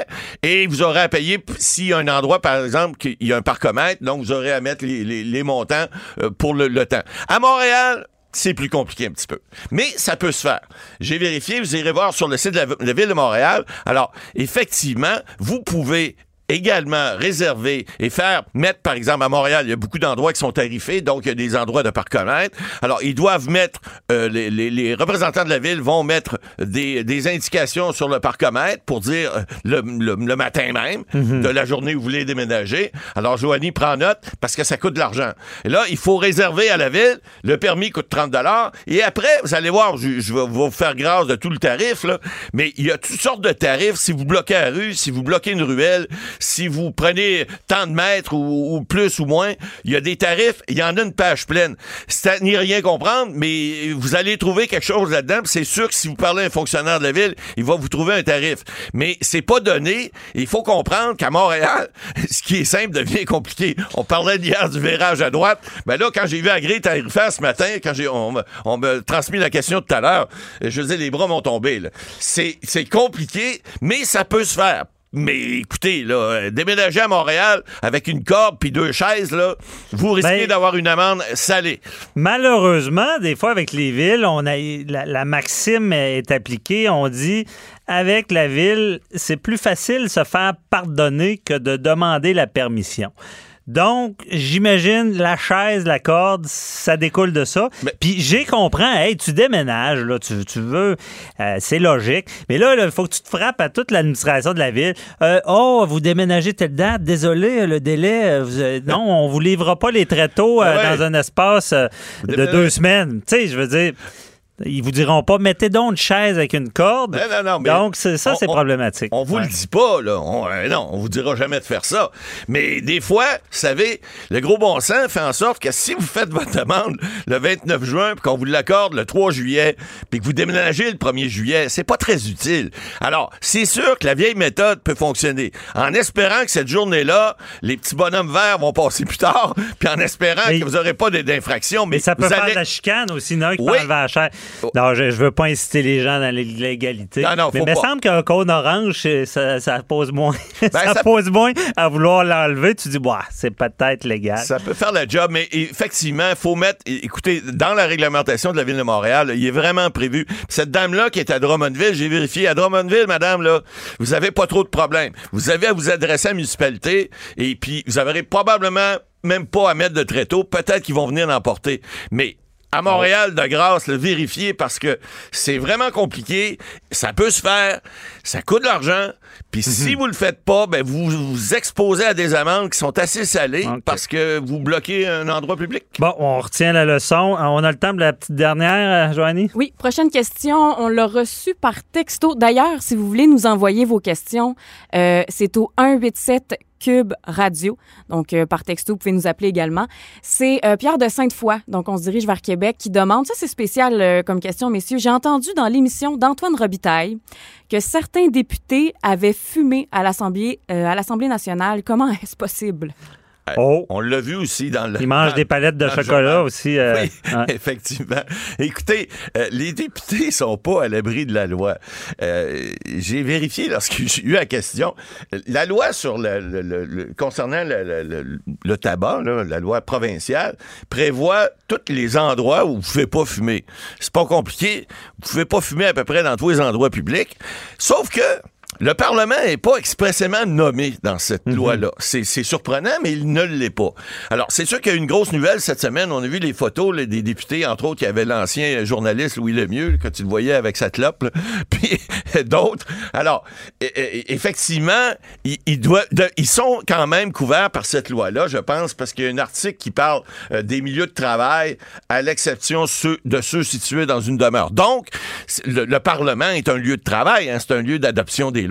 Donc, ils sont, d'après moi, visés et ils doivent se tenir à plus de 9 mètres euh, de, de, de, de, cet endroit-là pour, euh, pour, pour pouvoir aller exercer leur libre choix de vouloir ruiner leur santé. Mais ça, ça Parfait. leur appartient. Mais Ouais. il reste que... Il reste C'est que ça la plus grave conséquence. ben oui, mais il reste que là, il y a un problème. Parce que les pauvres députés, lorsqu'ils vont à l'Assemblée nationale, puis sont appelés à venir siéger, à retourner ceux qui veulent fumer, ils veulent relaxer, il faut pas qu'ils s'éloignent trop, parce que des fois, ils sont rappelés au vote. Et- après vérification, parce que comme je demeure à Québec, euh, je passe régulièrement dans ce coin-là, il n'y a pas d'endroit pour fumer. Il n'y en a pas. Il y en a pas fait. Vous allez au casino de Montréal, vous allez au casino à Charlevoix ou à Mont-Tremblant, ils ont installé des coins fumeurs. C'est fait, et, et la loi le prévoit que c'est fait, à- ça, faut- ça doit être fermé parce que lorsqu'on fume, faut être certain de bien s'emboucaner. Alors, faut que ça soit fermé. On dit qu'il faut qu'il y ait une certaine On va un peu de sarcasme, bon. Non, non, mais je veux dire, il n'y en a pas à l'Assemblée nationale. Alors, avis aux députés, continuez à ruiner votre santé, mais de grâce, installez-vous un kiosque pour être sûr de bien respirer à boucan. Parfait. Merci beaucoup, Matt Boily. Avocat à la barre. avec François-David Bernier. Des avocats qui jugent l'actualité tous les matins. Imaginez-vous donc, je reçois euh, Alexandre Dubé de Salut Bonjour, que tout le monde connaît, et c'est moi qui va lui poser les questions parce que j'explique. Habituellement, je suis l'invité à Salut Bonjour dans les affaires judiciaires et c'est lui qui a le contrôle. Mais ce matin, c'est moi. Bonjour, Alexandre. Salut. Hey, c'est particulier. On dirait que c'est les rôles inversés, mais c'est correct. Ben ouais, c'est correct. C'est beau chez vous. C'est ma première visite euh, à Cube Radio. Ben oui, un beau studio. euh, cool. ouais, ben oui, ben merci d'être là. Puis t'es pas là pour rien parce que c'est une cause très Ah, importante. Ouais. On parle du Tour CIBC, 24e édition. euh, CIBC Charles Bruno.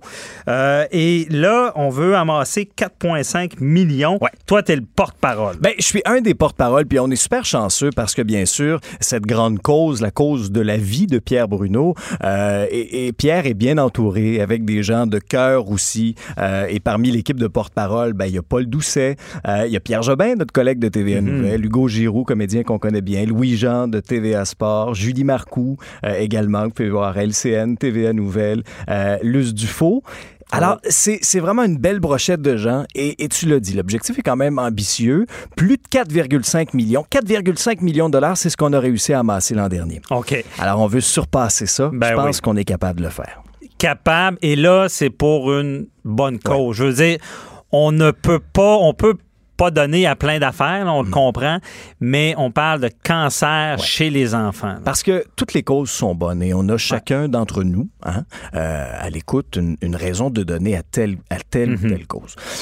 C'est sûr que, à mon sens, il n'y a pas plus grande injustice au monde qu'un enfant qui est malade. Ça devrait pas arriver. Ça devrait jamais arriver, ça. C'est vrai. Mais lorsqu'on regarde l'historique de la Fondation Charles Bruno, et tu l'as dit d'entrée de jeu, c'est le 24e tour Charles Bruno.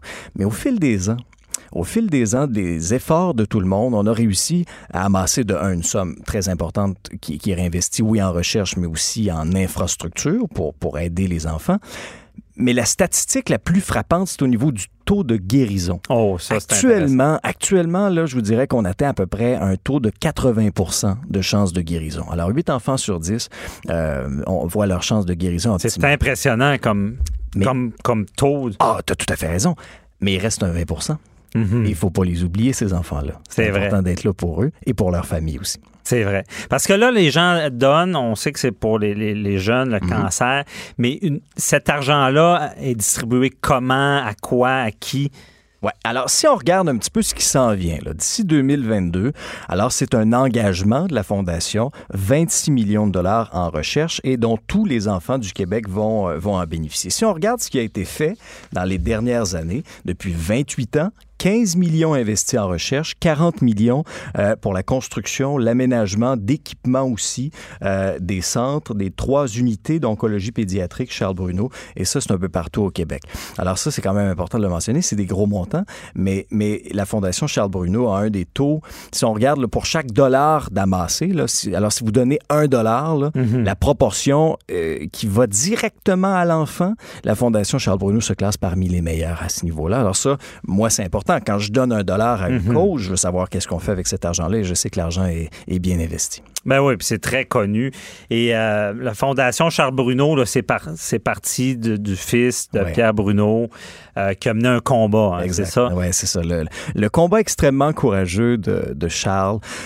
Et moi, souvent, les gens me posent la question pourquoi tu t'impliques auprès de la Fondation? Moi, J'allais été- la poser, justement. Ah, ben c'est là que tu vois que, Vas-y. On, est sur la même longueur d'onde. Ça, paraît qu'on est habitué de, de se côtoyer. C'est que moi, j'ai été très touché par, euh, par le, le courage et par l'histoire de la famille Bruno. Euh, le courage, la résilience de Pierre, euh, de Ginette, euh, Mhm. de toute la famille, de Charles également. Et, et c'est à nous aussi de poursuivre le combat de Charles et le rêve de Charles, parce que lorsqu'il disait quand je serai grand, je serai guéri, Ouais. ben là, c'est à nous maintenant de poursuivre ça. Euh, ça vient toutefois, on le sait, avec des efforts physiques importants, parce que le Tour Charles Bruno, ça s'en vient très, très vite. Et là, il faut Mhm. les pédaler, ces kilomètres-là. Ouais. Combien de kilomètres? Bon, c'est ça. Alors, pour vous expliquer un petit peu, ce que j'aime énormément du, euh, du Tour Charles Bruno, c'est que c'est accessible à tous. C'est-à-dire qu'il y a une dizaine de parcours répartis dans plusieurs régions du Québec. On parle de l'Estrie, de Québec, euh, de Gatineau, autour de Montréal également. Donc, une dizaine de parcours. Et en termes de distance, qui varie entre 50 et 600 kilomètres. Cette année, moi, c'est la sixième année que je, je- je- je suis porte-parole pour l'événement et je pédale aussi. Mais cette année, il y a une première pour moi. C'est la première fois que je vais faire la distance complète. OK. Le 600 km. Alors ça, c'est un défi physique. euh, qui donne un peu le vertige, mais je suis extrêmement fébrile de le, Le faire. chiffre fait peur. Ben, le chiffre fait peur aussi, mais c'est important Parce que de... 100 km, c'est la distance. Bon, Québec-Montréal, euh, ça, Ben, ça en c'est est deux fois. 250. c'est ça, c'est même plus. quasiment Ottawa C'est ou même plus de que deux Québec à allers-retours. Ottawa. Ouais. Alors, c'est ça. Fait que c'est sûr que oui, physiquement, c'est quand même exigeant. Mais il y a une préparation qui est importante à faire avant. Alors Mhm. moi, cette préparation physique-là, je la commence des mois et des mois à l'avance, euh, en faisant peut-être un petit peu plus attention à ce que je mange. Euh. Ah ouais, des petites privations. Ben, là. non, mais, non, mais juste faire attention un peu Ouais. plus à son corps, puis l'entraînement. Moi, j'essaie de m'entraîner à peu près euh, euh, de 4 à 5 fois semaine, tant à l'intérieur, mais aussi à l'extérieur. On n'a pas Ouais. eu un super beau printemps pour Non. aller rouler dehors. Mais il faut rouler mais quand faut même rouler- pas mal. Ben oui, il faut rouler Ouais. quand même. Fait que, de l'extérieur, je dirais, là, je suis rendu à peu près à, à ça, là, à 600 km de rouler. Euh, J'aurais aimé en faire plus, mais on a tous des contraintes de temps à un moment donné, Ouais. d'horaire, avec des engagements et tout et tout.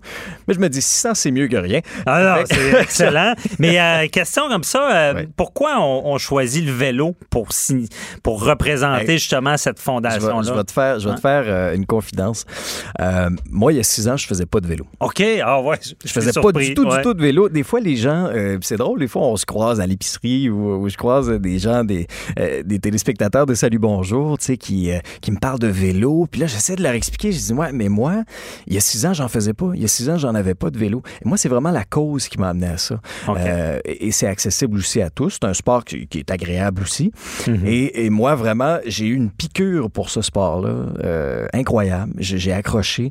Puis je veux te raconter quelque chose qui est important. Ouais, vas-y. tu sais que pour le tour, sur notre maillot, on a un macaron. Alors, chaque cycliste sur le tour a un macaron, avec le visage de l'enfant qu'il qu'il parraine, qui est associé. OK? Mhm. Et ça, ça crée un lien. Tu sais, quand tu me demandes ah, pourquoi les gens s'impliquent à la Fondation Charbonneau, pourquoi les cyclistes reviennent année après année? Cette année, là, on va battre un record. On est 850 cyclistes. Ah, Ça, ouais. c'est du jamais vu dans les différents parcours que je vous mentionnais tantôt. OK. Alors, le lien fort qu'on a avec les enfants, moi, je pense que ça, c'est quelque chose, personnellement en tout cas, qui vient me chercher, mais c'est ce qui fait en sorte aussi que les gens reviennent année, année, année après année. Parce Alors- que là, il y a le- macaron. Ouais. Et tu il y a un enfant qui est Ben oui. Et là, c'est ça. Ben oui, on et le tu rencontre. rencontres cet enfant-là. On connaît son histoire. Exactement. On rencontre ses parents, on connaît son histoire, on sait ce qu'il a dû traverser, quel type de cancer il a eu, euh, où il en est rendu dans ses traitements. Certains enfants sont en rémission, certains enfants sont encore en traitement. Et je vais vous raconter quelque chose. Et dans mes, c'était peut-être ma, ma- c'était ma deuxième participation au tour. Sais, le, le Québec étant ce qu'il est, il y, a, il y a certaines régions où il y a plus de côtes. Mhm, c'est pas oui. un, un terrain plat partout. Alors là, on est en fin de journée, il fait chaud, il y a une fatigue qui est là. Et là, on vient pour. On était dans le secteur de Salaberry, de Valleyfield. Puis à un moment donné, il y a une bonne côte, là, en fin de journée. Elle est rough. Elle est rough, là, tu sais. Et là, je suis en train de la monter, puis j'ai une crampe qui arrive au mollet. Ça arrive des fois qu'on fait du sport, a Ah une ouais. crampe. Bon. Alors là, je suis en train de monter, puis je suis vraiment très, très, très inconfortable à un point tel où je me dis, ben, est-ce que je vais être obligé d'arrêter? Et là, j'ai regardé du coin de l'œil à ma gauche, et dans un des véhicules qui accompagnent le convoi, Mhm. il y avait mon enfant héros. Ah ouais, OK. Il y avait ma petite Jade qui était là, qui a été super courageuse, elle, dans sa vie. Alors là, moi, je me suis dit, ben, je peux pas, je peux pas abandonner devant Jeanne. Je peux pas. Alors, ce que, savez-vous ce que j'ai fait? Lorsqu'on roule autour de Charles Bruno, on est euh, sur des souliers à clip. Pour, pour les gens qui connaissent peut-être moins le vélo, c'est que nos, nos- nos chaussures de vélo Ouais. sont, sont comme clippées, sont intégrées à la pédale. Alors, ça nous donne plus de puissance. Alors, j'ai, comme on dit en bon québécois, déclippé mon pied droit. J'ai monté cette côte-là à une jambe. Ah ouais, wow. Je pouvais pas abandonner. Je pouvais pas abandonner parce que Non, mais je, te- je, comprends tellement. Des fois, on se plaint de plein d'affaires de, de- dans notre vie. Et là, on regarde les combats que c'est pour la vie. Mm. Ah, c'est des fait. combats pour la vie. Ah, ouais, oui, c'est Effectivement, euh, un petit coup de fouette, là, j'imagine, on, on, et on veut certainement pas abandonner. C'est pas le bon exemple, mais c'est vraiment bien dit parce que euh, on doit, quand on s'implique comme ça, là, Mm-hmm. euh, on, on- on- ça doit nous toucher, ça doit nous Ah, chambouler de, de savoir l'histoire du jeune, de, de connaître les parents, parce que c'est un drame dans la vie. Là. Ah, tout à fait. Ben, tout à fait. Écoute, euh, le- le- leur vie bascule. Puis le rôle de la Fondation, c'est justement d'offrir les meilleures chances de guérison à ces Mhm. enfants-là et d'offrir le support aussi. euh, dans la, le Moral. processus de. Hein. Alors, c'est pas toujours évident. Mais c'est sûr qu'on se laisse toucher. Moi, je, suis un gars qui est sensible. euh, Mhm. Vous le voyez aussi. Ouais. euh, à la télé, il y a un paquet d'histoires qui me touchent aussi euh, à Salut Bonjour. Puis lorsque je parle avec ces familles-là, lorsque je parle avec ces enfants-là qui ont souvent euh, des petits sais, des petits boutous tellement courageux, avec Mhm. une, une sagesse d'âme. Je, je trouve que des fois, ils ont, ils ont- ils ont une, une perspective, ils ont- on dirait qu'ils ont une vieille âme. vécu c'est ça. choses. Mais ça, on en parle beaucoup. Ouais. Souvent, ils ont une, ils ont une, ils ont une force. Ouais. Puis des fois, on sent que le parent, euh, excusez, le- l'enfant va rassurer le parent, Ah des fois. Ah oui, l'enfant comprend ce qui se passe. Puis une autre anecdote aussi, parce que dans les événements phares de la Fondation, oui, il y a le Tour CBC Charles Bruno, mais il y a le 24 heures tremblant aussi. Je suis impliqué depuis plusieurs années, puis euh, il y a deux ans, euh, il y a une, une, une journée, le vendredi, qui s'appelle Les Premières Traces, où là, on, on amène les enfants de la Fondation euh, avec nous skier. Mhm. Et moi, je suis passionné de ski. J'ai fait du ski, moi, de compétition pendant plusieurs années. Alors, je prends le, le petit Danick avec moi, euh, 11 ans. Super courageux, plein d'énergie, un joueur de hockey, tu sais. Je passe une belle journée, je- euh, on, on fait du ski ensemble, fait ses premières descentes en ski. C'est incroyable. Et après ça, ben là, je me mets à jaser avec ses parents. Puis là, ben, ses parents me disent, ouais, mais tu sais, euh, Danick est- combat très courageusement la maladie, euh, les pronostics ne sont pas nécessairement bons. Euh, et malheureusement, euh, Danick nous a quittés Ah. dans, dans la dernière année. Ça, ça doit être dur. Ah, oui, c'est extrêmement difficile, euh, bien sûr pour la famille, mais tu sais, quand tu disais que les, les liens se tissent aussi avec nous, ben moi, cette journée-là avec, avec Danick, je ne l'oublierai jamais. Ouais, à chaque fois que je vais en ski, ben, je pense à lui. Ben, j'imagine. Mais tu vis un deuil, toi aussi, là, je veux dire. Ah, bien sûr, ben, on se laisse toucher Ah. par ça. C'est Parce- ce qui doit, est-ce que je- c'est ce que je trouve qui doit être dur de s'impliquer parce que euh, on s'expose. Ouais, mais c'est important de le faire. Ouais. Moi, tu sais, on a chacun notre vision lorsqu'on a la chance de faire un métier public. Moi, je vais être très, très franc avec vous autres. là. Je trouve que lorsqu'on a la chance d'avoir une tribune, ben, fais quelque chose de bien avec. C'est vrai. Moi, c'est, tu sais, on a chacun notre vision des choses. Moi, c'est, moi, c'est la mienne, puis j'essaie simplement de l'appliquer euh, euh, au quotidien là-dessus. Puis euh, moi, cet engagement-là avec la Fondation Charles Bruno, et je l'ai dit à Pierre, Pierre qui est aussi un modèle pour moi. Pierre, c'est, c'est l'homme grâce à qui je fais carrière dans les médias. C'est l'homme qui m'a fait rêver un jour de devenir présentateur de nouvelles. Et Ah, j'ai ouais. déjà dit à Pierre et à Ginette, et je leur redis encore, moi, cet engagement-là envers la Fondation, en ce qui me concerne, c'est un engagement à vie. OK, bon, ben on, on prend ça en Ah, note. oui, je plaisir. te crois parce que c'est une fondation et évidemment, euh, Pierre Bruno est un exemple. Puis tu m'en as déjà parlé. Puis euh, je, te, je te vois, euh, tu, tu- tu fais bien ça. Puis je pense que Ah, tu merci. suis bien ces traces, C'est euh, certain. Donc, du 2 au Et- 5 juillet, mon ami. 2 au 5 juillet, différents parcours et grande arrivée. Si ça vous tente de venir nous voir, nous dire un petit coucou, puis fêter ça avec nous à Boucherville, le 5 juillet, l'arrivée, fin d'après-midi, autour de 15h30. 850 cyclistes qui arrivent au Parc de la Mairie. C'est toujours très, très cool. Bon, ben soyez là. Puis euh, on invite tout le monde à donner, à être généreux.